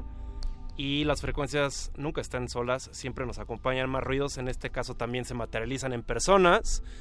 Y una vez más, es una tradición, ya chance una costumbre que se va construyendo. Tenemos invitado aquí a Damián Romero, quien en, octubre ya estaría bueno, en- octubre, noviembre, raro trastear, la verdad es que no sé cuándo sería oficialmente cuando ya cumples 15 años en un rol que se ha estado también mutando y transformando en el Mutec, Damián. Sí, bueno, muchas gracias por la invitación, muy feliz de estar aquí. Este, como bien dices, ha vuelto una tradición en el paso del tiempo. Eh, sí, los 15 pues ya se, ya se cumplen ahora, porque ya perdí la cuenta de cuándo empezamos, en, qué mes eh, del 2003. Eh, empezamos con las actividades de- de- del festival acá en la Ciudad de México, muy contentos de cumplir tres lustros y continuar con vida. Sí, es, es muy interesante porque no, no me voy a ir en cuanto a los números. O sea, sin duda, bueno, creo que el 15, cualquier múltiplo de 5 a mí me gusta porque a mí me gusta estar midiendo como tanto el paso del tiempo como las modificaciones de entornos o en este caso es una ciudad también que se va transformando de manera paralela o que afecta a una ciudad. Me gusta el lapso de 5 años, pero también es muy interesante como pensar hace 15 años la Ciudad de México y digo, si el, el MUTEC aquí en, en, México de alguna manera está centralizado en procesos electrónicos, en disciplinas transmedia, en lo multimedia, el audiovisual y la tecnología y esta relación tan, tan interesante y tan implícita que tiene el ser humano con ella. Me gusta pensar también todo lo que ha sucedido en una ciudad, cómo se adapta y cómo también está atenta pues, claramente las necesidades de las personas. No sé, ¿hay algo con lo que tú crees que tal vez tú personalmente hayas estado también como notando el cambio o que a medida con todo este tiempo que llevas en Mutec has como cachado hay otros enlaces que se modifican en la ciudad? Bueno, yo creo que 15 años es, es eh, un, lustro de tiempo, eh, un, un, espacio que fue, ha sido definitivo eh, a mi punto de vista de ver las cosas en el desarrollo de la cultura de la Ciudad de México. No sé específicamente a qué se deba, pero sí recuerdo que hace 15 años eh, las alternativas eran muy poquititas, eh, la comunidad artística local era muy reducida, eh, el acceso que había a la información era muy reducido, es decir, unos poquitos años para atrás casi imposible de tener contenidos de cierto tipo sucediendo en la Ciudad de México eh, en todos los ámbitos de la música, yo creo, ¿no? La accesibilidad era muy poca. Eh, nosotros hemos evolucionado y hemos madurado y hemos eh, sido parte de este desarrollo en el que nos posicionamos hoy con nuestra propuesta, pero sí hemos, hemos vivido esta evolución que llamo yo, creo que cuando están estos lustros que se cumplen, hay mucha reflexión, hay mucha, hay, hay, hay mucho que, que, pensar hacia atrás, hay mucho que ver fuera de la óptica de cómo nos percibimos nosotros como festival, pero desde festival cómo percibimos los cambios que ha venido teniendo este, esta, este lienzo que ha sido la Ciudad de México para nosotros. ¿no? Entonces, eh, creo que es otro México completamente, otra Ciudad de México completamente. Eh, como te comentaba, por ejemplo, eh, y seguramente tiene que ver evidentemente con ese tema evolutivo de la eh, tecnología y cómo en estos 15 años sucedió todo lo que vivimos ahora como si fuera algo natural eh, y normal en la vida cotidiana en términos de comunicación y en términos de accesibilidad. es otro mundo y es muy gratificante pues haber tenido una visión desde el inicio y que esa visión siga, continúe, que no haya tenido que eh, hacer parte de las tendencias, que no haya tenido que vivir en el momento, en las modas eh, de cada momento, perdiendo su personalidad eh, debido, a, debido a esto, debido a tratar de estar buscando esto, sino que siempre tuvo esta misma visión, siempre fue perseverante con, con, el tipo de contenidos que mostraba y es, es después de 15 años mantener algo así de pie es realmente gratificante porque eh, es, eh, supongo que es, ese es lo, el, el, gran valor de las cosas al final de, la historia. Bien, me, me, late justo eso de que digo, si hay una, un gran abanico de variables, de circunstancias, sobre todo si estamos hablando de algo que sucede en, en un entorno como lo es una ciudad, como lo es la Ciudad de México y en un contexto tan volátil como lo es el de esta ciudad. Pero digo, si hay como variables y hay cambios y justo la idea es que se transforme y mute, pero la visión no obedece a nada más que seguir el mismo objetivo. Entonces... Es correcto, sí. Bien, me gusta. Y justo hoy vienes con música que corresponde a, a, la, a, algunas personas que son parte de la primera ola de artistas confirmados para este decimoquinto aniversario. ¿Qué te parece si vamos con la primera canción que traes hoy? Sí, eh, bueno, es un artista que yo estoy muy contento de que podamos eh, lograr eh, traer. Es un artista muy joven, se llama Lana Artefacts. Es, es un artista que lleva una, una carrera en ascendencia muy rápida. ha estado teloneando algunas de las fechas de la gira de Bjork, tocado por los sets de Afex Twin. en fin, y además, no solamente el tema de la música es algo que me parece también como una revisita, es como una revisitada de sonidos que fueron creados allá en los tiempos de los orígenes. eh, de muchas de las cosas que escuchamos hoy, pero también es un artista que, eh, provoca a través de su, de su acto en vivo, eh, que es lo que van a poder presenciar acá en la Ciudad de México, eh, también un cambio, un- una manera distinta de percibir el tema escenográfico, eh, cómo eh, podría definir más como una instalación performance lo que él va a presentar y cómo se presenta. Ok, eso suena buenísimo. Además del cuerpo también hay un juego de- del espacio y del escenario y todo lo que es, por así que poder percibir una presentación en vivo donde la asociación tiene ahí muchas posibilidades. Venga, vamos con Lanark Artifacts. Esto es Touch Absence. Están en el playlist con Damián Romero de invitado aquí en Resistencia Modulada.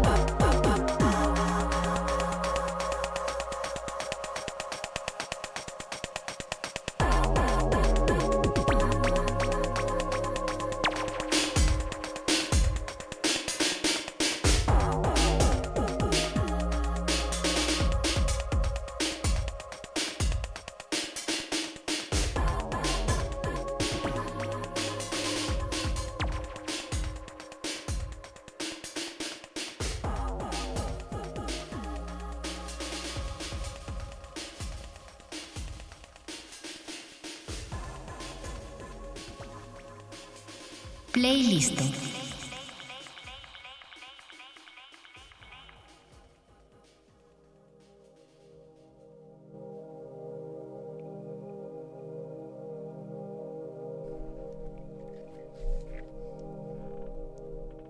Vuelta en el playlist, eso fue Lanark Artifacts con Touch Absence, como decía Damián, fuera de, bueno, todavía en el aire y fuera del aire sí se nota justo esa marca y eso, esa influencia muy, muy a Life X Twin, muy, muy post rave, una parte de la rama que, de las que ha dicho este, este gran periodista eh, llamada Hardcore Continuum, muy inglés, muy, muy europeo, me late bastante lo que hace Leonard Artifacts. Hay todo, hay una, expectativa que nos diste de su presentación en vivo justo para los 15 años del Mutec aquí en México. Sí, sí, como comentaba, es un artista sumamente interesante, eh, eh, muy innovador en la forma en la que presenta sus contenidos, es un, monolito, le llama monolith, de hecho, al performance.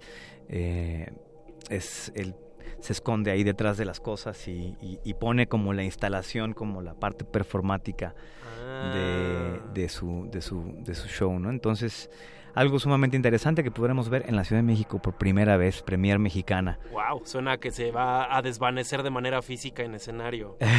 perfecto, perfecto. Ahora que estamos justo ya tocando el, el eje sobre los primeros artistas confirmados de esta primera ola que siempre a todos nos da un remojón, algunos se quedan gritando bajo el agua de la emoción, otros podemos salir a la superficie para también clavarnos. Yo sí creo que es muy arriesgado, me encantaría que si hubieran personas que conocen todos los nombres y saben muy bien el trabajo de los artistas, es también un momento de descubrimiento, pero justo vamos a empezar un poco a platicar de qué es lo que corresponde, hacia dónde van estos primeros artistas confirmados. Hay uno ahí que a mí me da mucho gusto que, que venga después de que la edición del año pasado era parte de era parte de, las, de los artistas confirmamos que es Aurora uh -huh. que hace unas fiestas increíbles y hace, es muy movida ahí justo en Nueva York, uh -huh. desde Sustain Release hasta como, como todo lo que se desenvuelve ella. Qué bueno que se pueda cumplir esta visita. Sí, hay dos artistas, de hecho, ahora en la lista, en la primera lista de confirmaciones que, que justamente estaban programados. Uno es Actres uh -huh. y el otro es Aurora Halal. Eh, artistas que estaban confirmados en la edición eh, 2017, sin embargo, eh, después del 19 es el terremoto, eh, que hubo una reestructuración de las fechas, pues no pudieron venir por, por conflictos de agenda. Entonces quedó una, un, un, un tema pendiente para, para los seguidores de Mutec y pues bueno, eh, vamos a hacerlo, vamos a materializarlo en este 2018. Bien, Actres que también ya, ya tiene historia con el, el, festival, digo, en distintas sedes, en distintas ciudades y también me acuerdo una edición especial, creo que me parece que fue el 2014 cuando vino Actres, eh, cuando todavía era en el fotomuseo. Ajá, exacto, hace como cuatro años. Que fue una onda muy como como Zen con procesos electrónicos. Él, él es un cuate tam que también muy teatral, muy teatral de Ryan Cunningham. Es, es, muy interesante ver lo que hace. Ahorita no sé si todavía siga haciendo esta gira con el que también tiene un tipo de maniquí y luces y también hay como una onda de, del cuerpo pero canalizado como un objeto. Sí, es, es eh, creo que Actres es un, artista sumamente innovador. Nunca sabes qué vas a esperar de él. De un año a otro y de un álbum, a otro puede cambiar eh, drásticamente la forma de presentar. Eh, creo que eh, le he visto, eh, es difícil de cacharle la, la, movida de lo que va a hacer. Ahora acaba de editar un disco con la orquesta, este, con una orquesta británica allá en el Reino Unido. Eh, es un artista sumamente dinámico, interesante, innovador.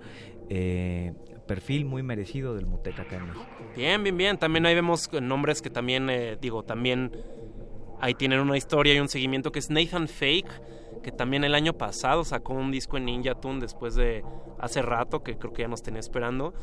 También alguien que en vivo es, es alucinante, es como una caricatura en sintetizadores modulares. Sí, es muy, es muy este sonido eh, que, que, agarró ahí su cuenco en, en, en la época de Border Community, eh, cuando estaba James Holden aún produciendo música electrónica, eh, eh junto a otros artistas ahí también de, del sello, con este sonido como muy progresivo, eh, épico. Ahora pues, el, el, el, último EP de Nathan Fake es mucho más un sonido low-fi. Eh, lo grabó en una sola toma, de hecho estaba leyendo que, que se grabó todo el disco en una sola toma, eh, sin ningún tipo de procesamiento. Entonces el sonido que quería lograr Nathan Fake era este, ¿no? Eh, Nathan Fake estuvo con nosotros hace ya varios años, en el 2012, en aquel eh, Blackberry, Auditorio Blackberry, junto a John Hopkins y a Scuba, Ah, wow. eh, a Jeep Tricks. Eh, y ahora, bueno, regresa después de ya seis años a la Ciudad de México, ahí medio estrenando un EP también, eh, una de las cosas pues más esperadas, y un, artista que también dejó un, un legado en esa última visita que dio acá. Tiene sus fans, ya nos dimos cuenta a través de las redes sociales. Sí, ¿eh? sí dejó una marca, eh, eso me llama la atención. Creo que justo él, junto con James Holden, como bien decías también, cuando todavía se incursionaba en ese tipo de música electrónica, de- dejó ahí un araño, arañó ciertas personas. Estaría interesante saber por qué cautivó a tantas personas cuando era un, era un hombre que, digamos, no era tan sonado en ese entonces. A mí alguien que me emociona mucho de esta primera ola es a Wolfgang Voigt. Wolfgang Voigt, que es este hombre con más de 30 alias y seudónimos, y también es uno de los cofundadores del, del monstruo llamado Compact, que no solamente distribuye, sino también ha tenido una infinidad de compilados. También, digamos, es como, me atrevo a decir que para la ciudad de Colonia es como un, emblema de la cultura. Sí, Wolfgang es, es uno de estos personajes que, que son, son, son clave en la cultura electrónica, especialmente alemana. Eh, el trabajo que ha venido haciendo alrededor de muchos tipos de música dentro o subgéneros dentro de la música electrónica, pero particularmente en la música ambient es, es un artista sumamente único. Eh, no ha venido a México anteriormente, entonces también es una cosa eh, eh, pues, sumamente interesante que suceda. Eh, es un tipo muy elegante, eh, toda un, de hecho desde que uno lo, lo ve físicamente es un, es un gentleman, este y su música es un viaje que explora muchísimas texturas, eh, los bosques, eh, eh, la música grabada de, de elementos orgánicos Exacto. eh, que generan un montón de landscapes y, y muchas veces convirtiéndolos de hecho como a tecno, pero a un tecno muy ambient, a un tecno muy eh, para bailar, pero eh, en, en medio de, las, de los layers y de las capas. Sí, es, es muy físico, es como lo que sonaría una neblina producida por distintas grabaciones de campo. Me encanta cómo él mismo se percibe, ¿no? Dice que Gas es Wagner disfrazado de glam rock, Hansel y Gretel en ácido. Wow. Eh, Pues de hecho justo estaría increíble eh, si hubiera como una cápsula para mandar a personas, digo, que, que se ganen su viaje en el tiempo, poner a Wolfgang Voigt para que conozca a Wagner. Creo que estaría fascinante, sería increíble lo que las conversaciones, o nada más el choque de esos dos genios juntos. Pues vayamos tal vez con música para ilustrar un poco, un poco de lo que estamos hablando. ¿Con qué te latir, Damián? Si quieres este, poner gas. Órale, eh, ¿con cuál tenemos dos? gas, eh, podría la 1. La uno va. Que tiene un nombre sumamente raro, se llama narcopop. Eh, acá en México suena muy raro, pero seguramente en Alemania, seguramente en Alemania tiene otro significado. Vamos con Narcopop. Esto es de Gas, uno de los seudónimos, tal vez uno de los más emblemáticos de Wolfgang Voigt. Hicimos aquí en el playlist dedicado al decimoquinto aniversario de Mutec México.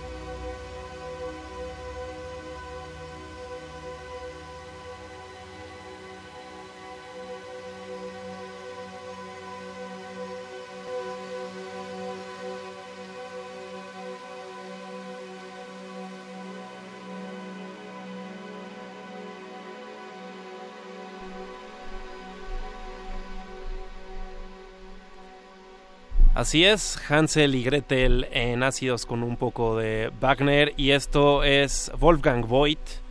Y faltaba, y faltaba completar la frase, eh, la frase que viene de él, que es una marcha sin fin a través de la maleza de un bosque imaginario lleno de neblina. Wow. Después de decir Hansel y Gretel en ácido. Ah, sí hay neblina. Siempre me he imaginado a Wolfgang Voigt con neblina. Qué bueno que sí la hay. Exacto. Ah, seguimos aquí en el playlist. Me gusta que podamos darnos, no voy a decir el lujo, pero podamos compartir a la audiencia las canciones que no son, entre comillas, radiofónicas viables para estas frecuencias, porque siempre tenemos esta costumbre en la radio de que a la audiencia no hay que sacudirla tanta de su zona de confort, pero creo que a estas horas y en estas frecuencias se puede dar ser eso. Ese, ese- eso lo hace un espacio único aquí, este Eso. espacio radiofónico. Bien, bien, bien, bien. Y seguimos con más de los 15 años de Mutec MX. Sobre todo, ahorita estamos teniendo la parada en la primera ola de artistas confirmados. Ya estamos hablando de algunos. Y hay más que todavía disectar, todavía estar como analizando hacia dónde van. Digamos, em, no creo que haya similitudes para todos los artistas que están aquí en esta primera ola, pero hacia tú dónde dirías que, que va, como digamos, de, son, me parece que son 20 los nombres que hay en total. Diez- eh, son, eh, die- eh, híjole, 16. 16. Sí. ¿Hacia dónde se encaminan como, em, digamos, como hacia qué tipo de experiencias? ¿Es algo más introspectivo o es como juguetón o como Pues que- mira, siempre la primera la primer línea de artistas confirmados habla un poco como del universo de las posibilidades. Ok. Eh, eh, más allá de, de tener una línea específica, porque todos estos artistas van a caer en diferentes programaciones y cada una de estas programaciones va a tener una personalidad y una narrativa propia. Entonces, eh, más bien es como una una, una escapada, una pinceleada hacia cada uno de los programas que se van a poder vivir. Eh, probablemente, por ejemplo, un artista como, como Gas, eh, como Wolfgang, Wolfgang Voigt, eh, pues no tenga nada que ver con un artista como Smers o como eh, eh, Brandauer Freak. Eh, sin embargo, no se trata de que tengan sentido en, en- en la lista de confirmaciones, sino que la gente tenga una visión amplia de los diferentes aspectos y espectros que queremos abordar en esta mm, edición número 15 y que tengan además el tiempo, por eso los también está muy pensado el número de artistas que salen, eh, inclusive a nivel diseño de comunicación, para que la gente tenga las próximas semanas para digerirlo. Ahora estamos justamente arrancando una estrategia el día de hoy a través de nuestras redes sociales para que la gente pueda digerir artista por artista, entender de dónde viene, escuchar sus materiales. eh, empaparse de, lo que hacemos porque bueno eh, ha sido un común denominador en el, en el paso del tiempo que muchas veces la gente dice no conozco a nadie, conozco a uno, conozco a dos o conozco a todos. Eh, es precisamente por eso que, nos tomamos el tiempo adecuado de aquí al mes de noviembre para darle a la gente toda esa información y para que la gente pueda descubrir. Y, y no solamente el tema de descubrir eh, la música o descubrir los videos o la parte visual de las cosas, sino también eh, prender esa incógnita de que muchas veces el artista le da la vuelta a la tuerca a la hora del live performance, a la hora de presentarse en vivo y termina siendo una cosa completamente reveladora. Bien, digo, ahí como justo dices, hay todo un proceso, ¿no? Para irnos sumergiendo en todo lo que puede ser el trabajo de estas personas, pero siempre está justo el factor presentación en vivo, que digamos, afortunadamente no hay una fórmula para eso, no hay ninguna manera de estar preparado para lo que va a tratar, sino nada más estar analizando con todo con todos estos elementos detrás, ¿no? Si ya, digamos es como la manera para preparar para estar teniendo una manera de digerir y poder como decodificar las señales que te está poniendo en escenario esta persona. Sí, y es, es un, el proceso de programación es un proceso sumamente entretenido, eh, muy didáctico, muy eh, impredecible, eh, porque empezamos teniendo ideas eh, que se convierten completamente en otras al final de la historia. Entonces también vamos surfeando, vamos navegando en la ola de cómo la programación va dictando su, su forma y su ritmo. Y esto que presentamos ahora, pues es precisamente un conglomerado, un resumen eh, de lo que se va a poder ver y un poco de las líneas eh, de programación que vamos a tomar en esta edición. Bien, bien, bien. Ahora que estamos hablando sobre estas líneas que por cierto, si está, yo las noto, si esto es como digamos, el panorama que nos estás trazando eh, con esta primera ola y hay como distintos hints para la programación que irá y hacia dónde van. Se parece ser que esta edición va a estar densa en el sentido de que se siente física, o sea, parece ser que la- como que va a ser una música muy física o presentaciones muy físicas y em, con capas, o sea, me la imagino que va a estar sobre todo como tirando hacia, hacia el ambient, como a, a hacer música con pinceladas y tal vez está interesante pensarlo y visual, no tengo muchas referencias de cómo me lo puedo imaginar visualmente, pero sónicamente va a requerir su esfuerzo para cruzar esa pequeña capa brumosa. sí, total. Mira, yo creo que eh, va a ser el perfecto, el perfecto soundtrack de lo que, de lo que se pueda vivir eh, físicamente en cada espacio, ¿no? Eh, como cada año nos gusta explorar también eh, el tema del rediseño de nuestras propias experiencias. Eh, el año pasado lo pudimos eh, vivir en, en el hecho de utilizar espacios que tengan una personalidad fuerte, que puedan albergar nuestros contenidos y que puedan funcionar como grandes instalaciones performáticas, artísticas, que, que, que metan a la gente realmente en un tema de, de, de perder el tiempo, de perder la realidad eh, o la, o la eh, geolocalización de la atención dentro del espacio. Este año estamos realmente esforzándonos eh, mucho, de buena, de buena manera, para que pues para romper nuestros propios paradigmas como, como festival, para romper nuestras propias eh, formas tradicionales de hacer las cosas, invitando a gente sumamente especial que viene en las segundas, eh, en la segunda línea de confirmaciones, a, a repensar el espacio fuera de la parte artística escenográfica, pero a repensar el espacio como una total instalación eh, 360. Wow, ok.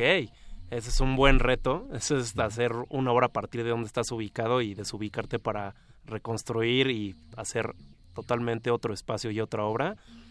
Qué, qué divertido, qué reto, pero bien, es una buena manera de celebrar estos cinco lustros. Y también como de reafirmarnos, ¿no? Creo que en el paso del tiempo lo que sucede es que principalmente nosotros somos los que menos nos tenemos que aburrir de este proceso. Claro. Eh, eh, este proceso, estos, estos lustros son, son como los años nuevos, ¿no? Es como te pones a pensar en todo lo que sucedió, cómo ha sucedido y cómo te gustaría que sucediera. Y muchas veces eh, te ve, se ve uno atrapado en el paso del tiempo a través de, de, de ideas eh, artísticas inalcanzables, de, de frustraciones sobre cosas que se quieren hacer y no se pueden hacer.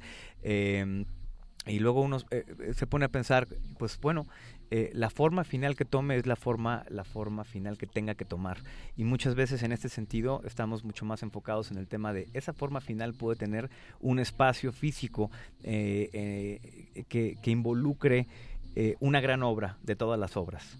Entonces, ¿cómo, ¿cómo cambiamos eso? ¿Cómo empujamos eso para que la audiencia y la gente realmente pueda tener una imagen mucho más clara y muy presente en vías al futuro de lo que es Mutec y de lo que ha sido Mutec en México? Ok, bien. Bien, bien, bien. Pues ahí por mediados o finales de septiembre me parece que ya pueden tener más referencia de todo esto. En las próximas semanas. En las pendientes. próximas semanas. Bien. Así es. Ok, agenda, agenda intensa. Vamos con, con más música para que puedan digerir todo lo que acabamos de decir. Vamos con Vamos a poner, sí, vamos a poner eh, a Smers, que es un, un dueto que a mí me gusta mucho, eh, de Noruega. Son eh, dos chicas eh, que han, eh, bueno, eh, editaron su último álbum en Excel Recordings, así que traen realmente como una, un empuje, una infraestructura discográfica importante.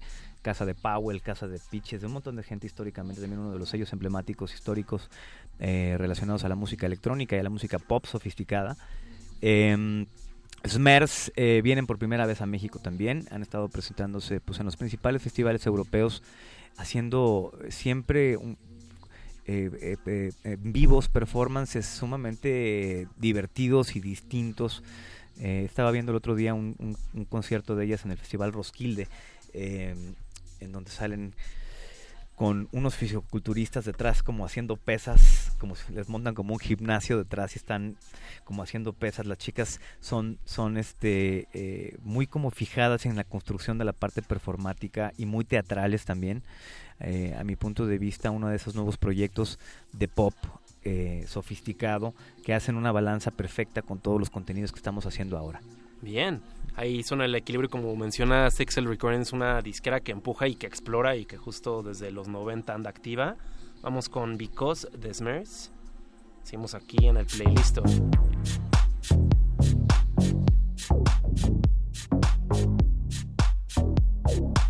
Because we said that. Because we said that. Because we said the same things so many times. Because we said so many times. Because we said that. Because we said Care for me, cause I'm thinking about leaving. Got you, baby, you got me, baby? Cause I'm still thinking about leaving. Care for me, cause I'm. Care for me, maybe I'll come on back. I want you to feel blue. And if you ask, maybe I'll come on back. I try to let it show, try to think about others. Ask me, baby, then I'll tell you, baby, that I would never think about others. I want you to call me on it. I'm lonely, babe, when you don't read my mind. I want you to feel blue. And if you ask, maybe I'll come on back. Ain't always magic, but we forgot about it. Cause we said ain't always magic, that we forgot about.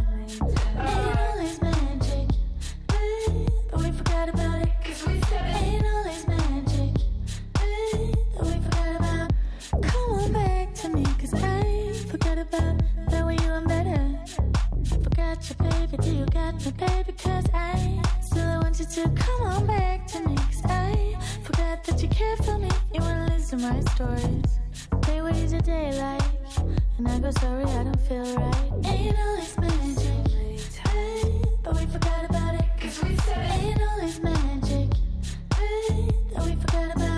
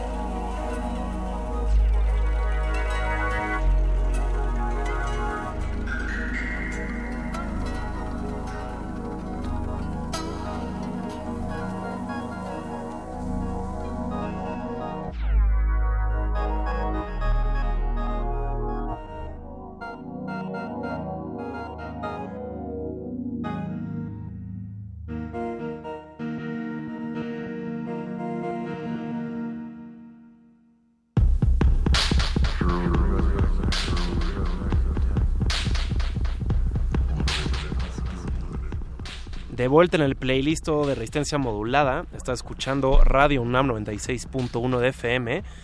Y regresamos de un doblete porque la última intervención con la que nos fuimos mandamos a la canción de Smurfs llamada Because y la ligamos con una de Visible Cloaks que al parecer se llama Terrazo. Terrazo, sí, es eh, con los motion graphics, eh, otro de los proyectos en los colaborativos de Visible Cloaks. Estos son unos verdaderos bichos raros. Eh, otros, otros de esos artistas que dentro de nuestra búsqueda encontramos sumamente fascinantes, una estética única, no solamente las contribuciones visuales que han tenido en todo su historial, si uno se mete a YouTube y quiere ver los videos de Visible Cloaks, puede darse cuenta de esta, de esta, de esta muestra ultra psicodélica, eh, low-fi, medio Tropper Keeper, este, de aquellas carpetas que se vendían en los ochentas escolares, eh, muy, muy, en ese, muy en ese bemol visual, em, muy interesantes, pareciera que estuviéramos escuchando como el soundtrack de un cuento, eh, porque tiene estos momentos, estos frenos, luego estas continuaciones, eh, que pareciera que se está contando un cuento así como de niños, pero eh, inclusive los instrumentos acústicos que se, que se escuchan en sus grabaciones, flautas eh, y algunos instrumentos barrocos digitalizados hacen que sea como un tema, un- un- una construcción de paisajes soníricos sumamente interesantes. Sí, tiene justo, me gusta mucho cómo lo describes porque sí tiene esta onda de, de una, una fábula. Eh, a mí me llama mucho la atención justo que los instrumentos como justo los de viento o como pequeñas flautas sean tan calurosas y como tengan tanta, tanto cuerpo, ¿no? En sus canciones. Es muy, es muy extraño. Yo me imagino como, no sé, como personas como Soichi Tereda que estarían fascinadas por lo que hacen Visible Cloaks. Sí, podría, de hecho, eh, eh, es, es muy, es muy como japonés su estética. Ajá. Eh, en, en- hablando de una, de, un- de una referencia eh, eh, muy imprecisa, es decir, como, lo que uno percibe del Japón, te imaginas un cuento en una montaña en Japón y te imaginas la música de Visible Cloaks, ¿no? Eh, creo que eh, es uno de estos también artistas que ponen muy en alto el, tema del, diseño sonoro y de la creación de la música contemporánea. Ahora estuve recientemente en Nueva York, ahí en el, en el Guggenheim, ahí hablando con la gente del Guggenheim, justamente por algunas cosas que queremos hacer en el futuro, y decían, eh, luego, luego, los primeros que mencionaron fueron Visible Cloaks. Dijeron, ah, Visible Cloaks eh, está aquí eh, muy, muy presente en, en toda la comunidad artística y todo. Entonces son artistas que tienen ahí como un valor también un poco más eh, intrínseco en el mundo de las artes contemporáneas, eh, sumamente innovadores, diferentes. Qué tan difícil es hoy en día también encontrar este tipo de sonidos ahí en el mundo, ¿no? Este tipo de artistas que pueden realmente darle la vuelta a las cosas y decir y hacernos decir qué es esto, ¿no? Eh, nunca había escuchado algo similar. Sí, es ese momento de, que nos regresen el cuestionamiento, que nos regresen ese momento en que se detiene el tiempo y te preguntas, bueno, pero esto, esto qué es, ¿no? No, no, no vamos a dejarlo nada más en sonido. Yo estoy muy emocionado de saber dónde van a hacer este, dónde va a ser la presentación de Visible Clux y de qué programa son parte. Bueno, esa información todavía no se puede Todavía revelar, no. vamos pian pianito con las comunicaciones, pero como siempre tenemos ahí, eh, siempre nos clavamos mucho en encontrar los espacios idóneos para poder sar- desarrollar las experiencias de los artistas. Creo que uno de los grandes valores eh, para los artistas que, que- que ha tenido la plataforma Mutec históricamente eh, en todas sus ediciones en el mundo ha sido el- precisamente el, el de poder el de poder proveer de estos escenarios y estos momentos, estos espacios ideales para, para, para los artistas para desarrollarse, para, para presentar sus, obras.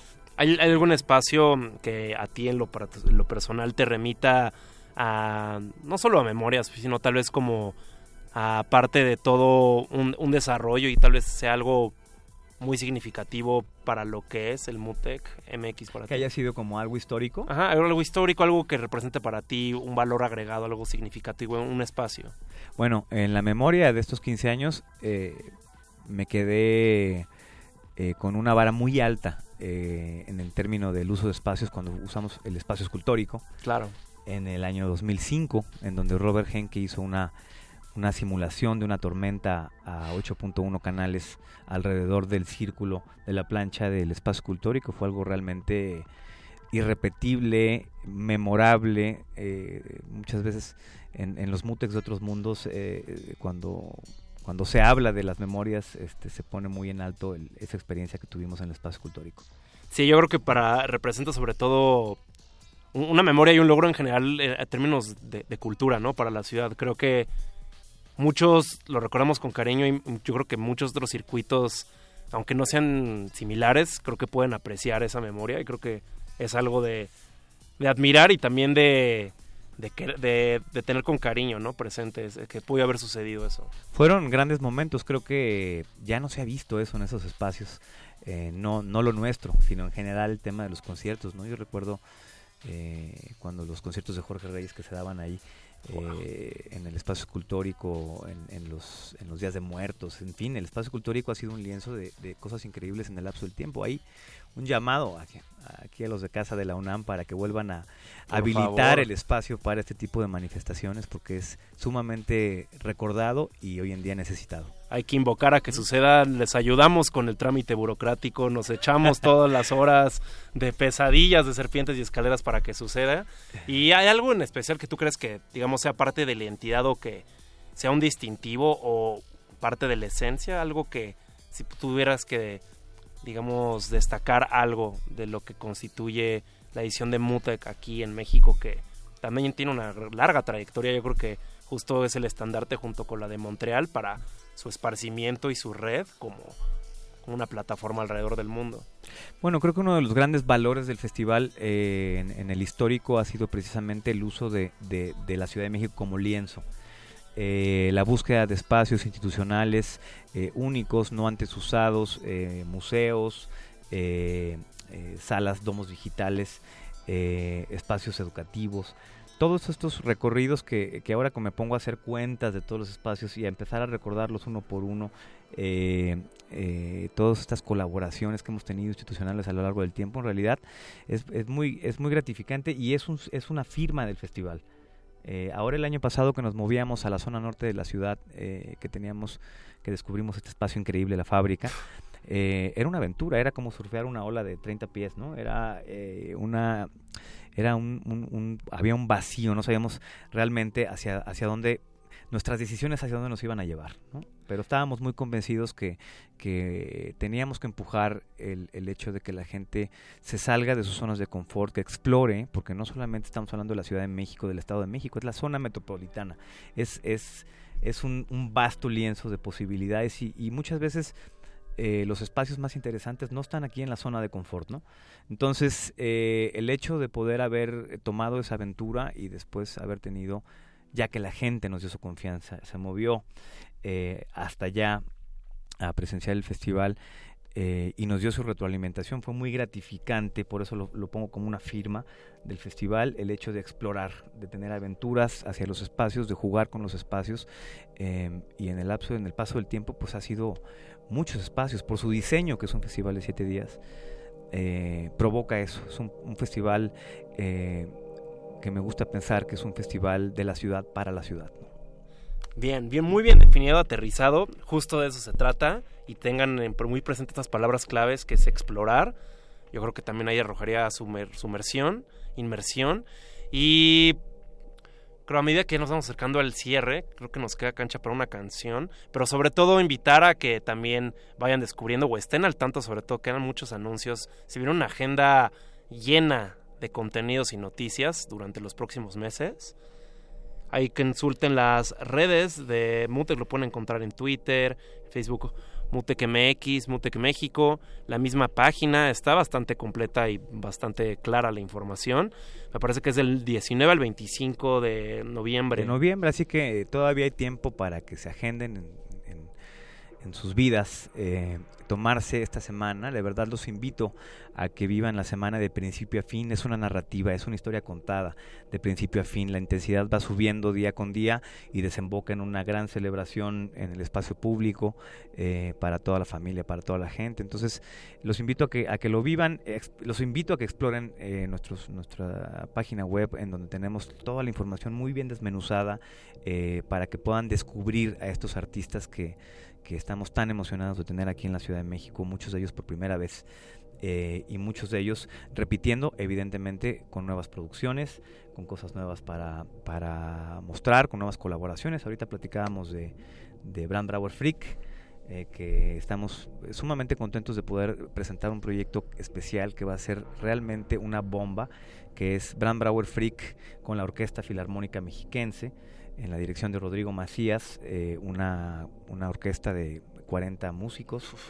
eh, y, en ensamble y en, diálogo en este proyecto dual cultural que involucra Alemania y involucra México, eh, ahí con, con el apoyo del Goethe Institute y, y- y, pues bueno, va a ser algo pues histórico, digno de una celebración de 15 aniversario, una quinceañera. Bien, una buena quinceañera y sobre todo ahí teniendo un diálogo en escenario, una puesta en escena musical, unión de fuerzas. Damián, como siempre, muchas gracias. Nos estaremos viendo hasta noviembre, pero por lo pronto seguimos en sintonía. Acá en Resistencia estaremos al tanto y estaremos también compartiendo contenidos a medida que se van saliendo más nombres y también vamos teniendo más presente cómo es el programa. Y esperamos que no nos vemos hasta noviembre porque nosotros felices de venir aquí a cabina. Aquí es ¿Eh? tu lugar, aquí es la cabina y me late esa invitación. No, todavía nos vemos más pronto, no se preocupen audiencia. Esto fue Playlisto con Damián Romero aquí de Mutec México. Y los dejamos con actres para que ya se vayan a la cama este, más bailaditos. Eso, mero. Hasta mañana Resistencia se quedan con Actres, alguien que también regresa. Nombre importante de esta edición. Gracias Andrés Ramírez de la operación. Hasta mañana.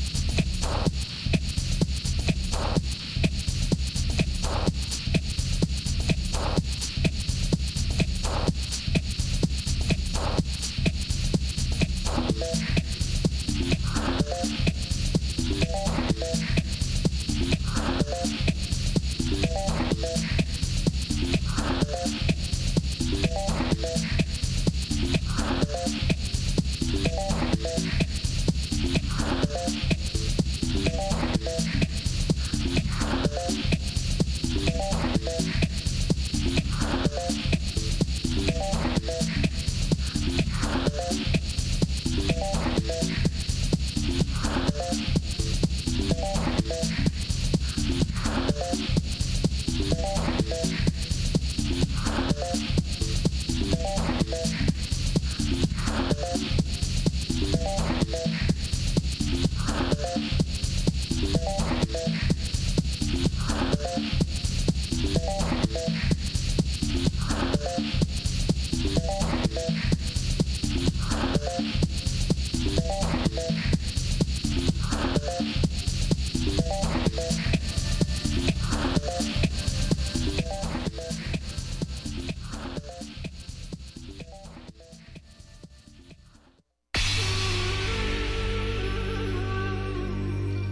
nos hemos hecho escuchar.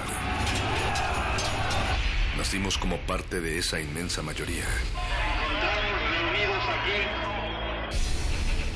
Hablar, Escuchar. debatir, proponer, cuestionar. Está en nuestra naturaleza. instrumentos de conciencia de nuestro Usamos el sonido porque atraviesa obstáculos. Muros, fronteras. Nosotros somos la resistencia.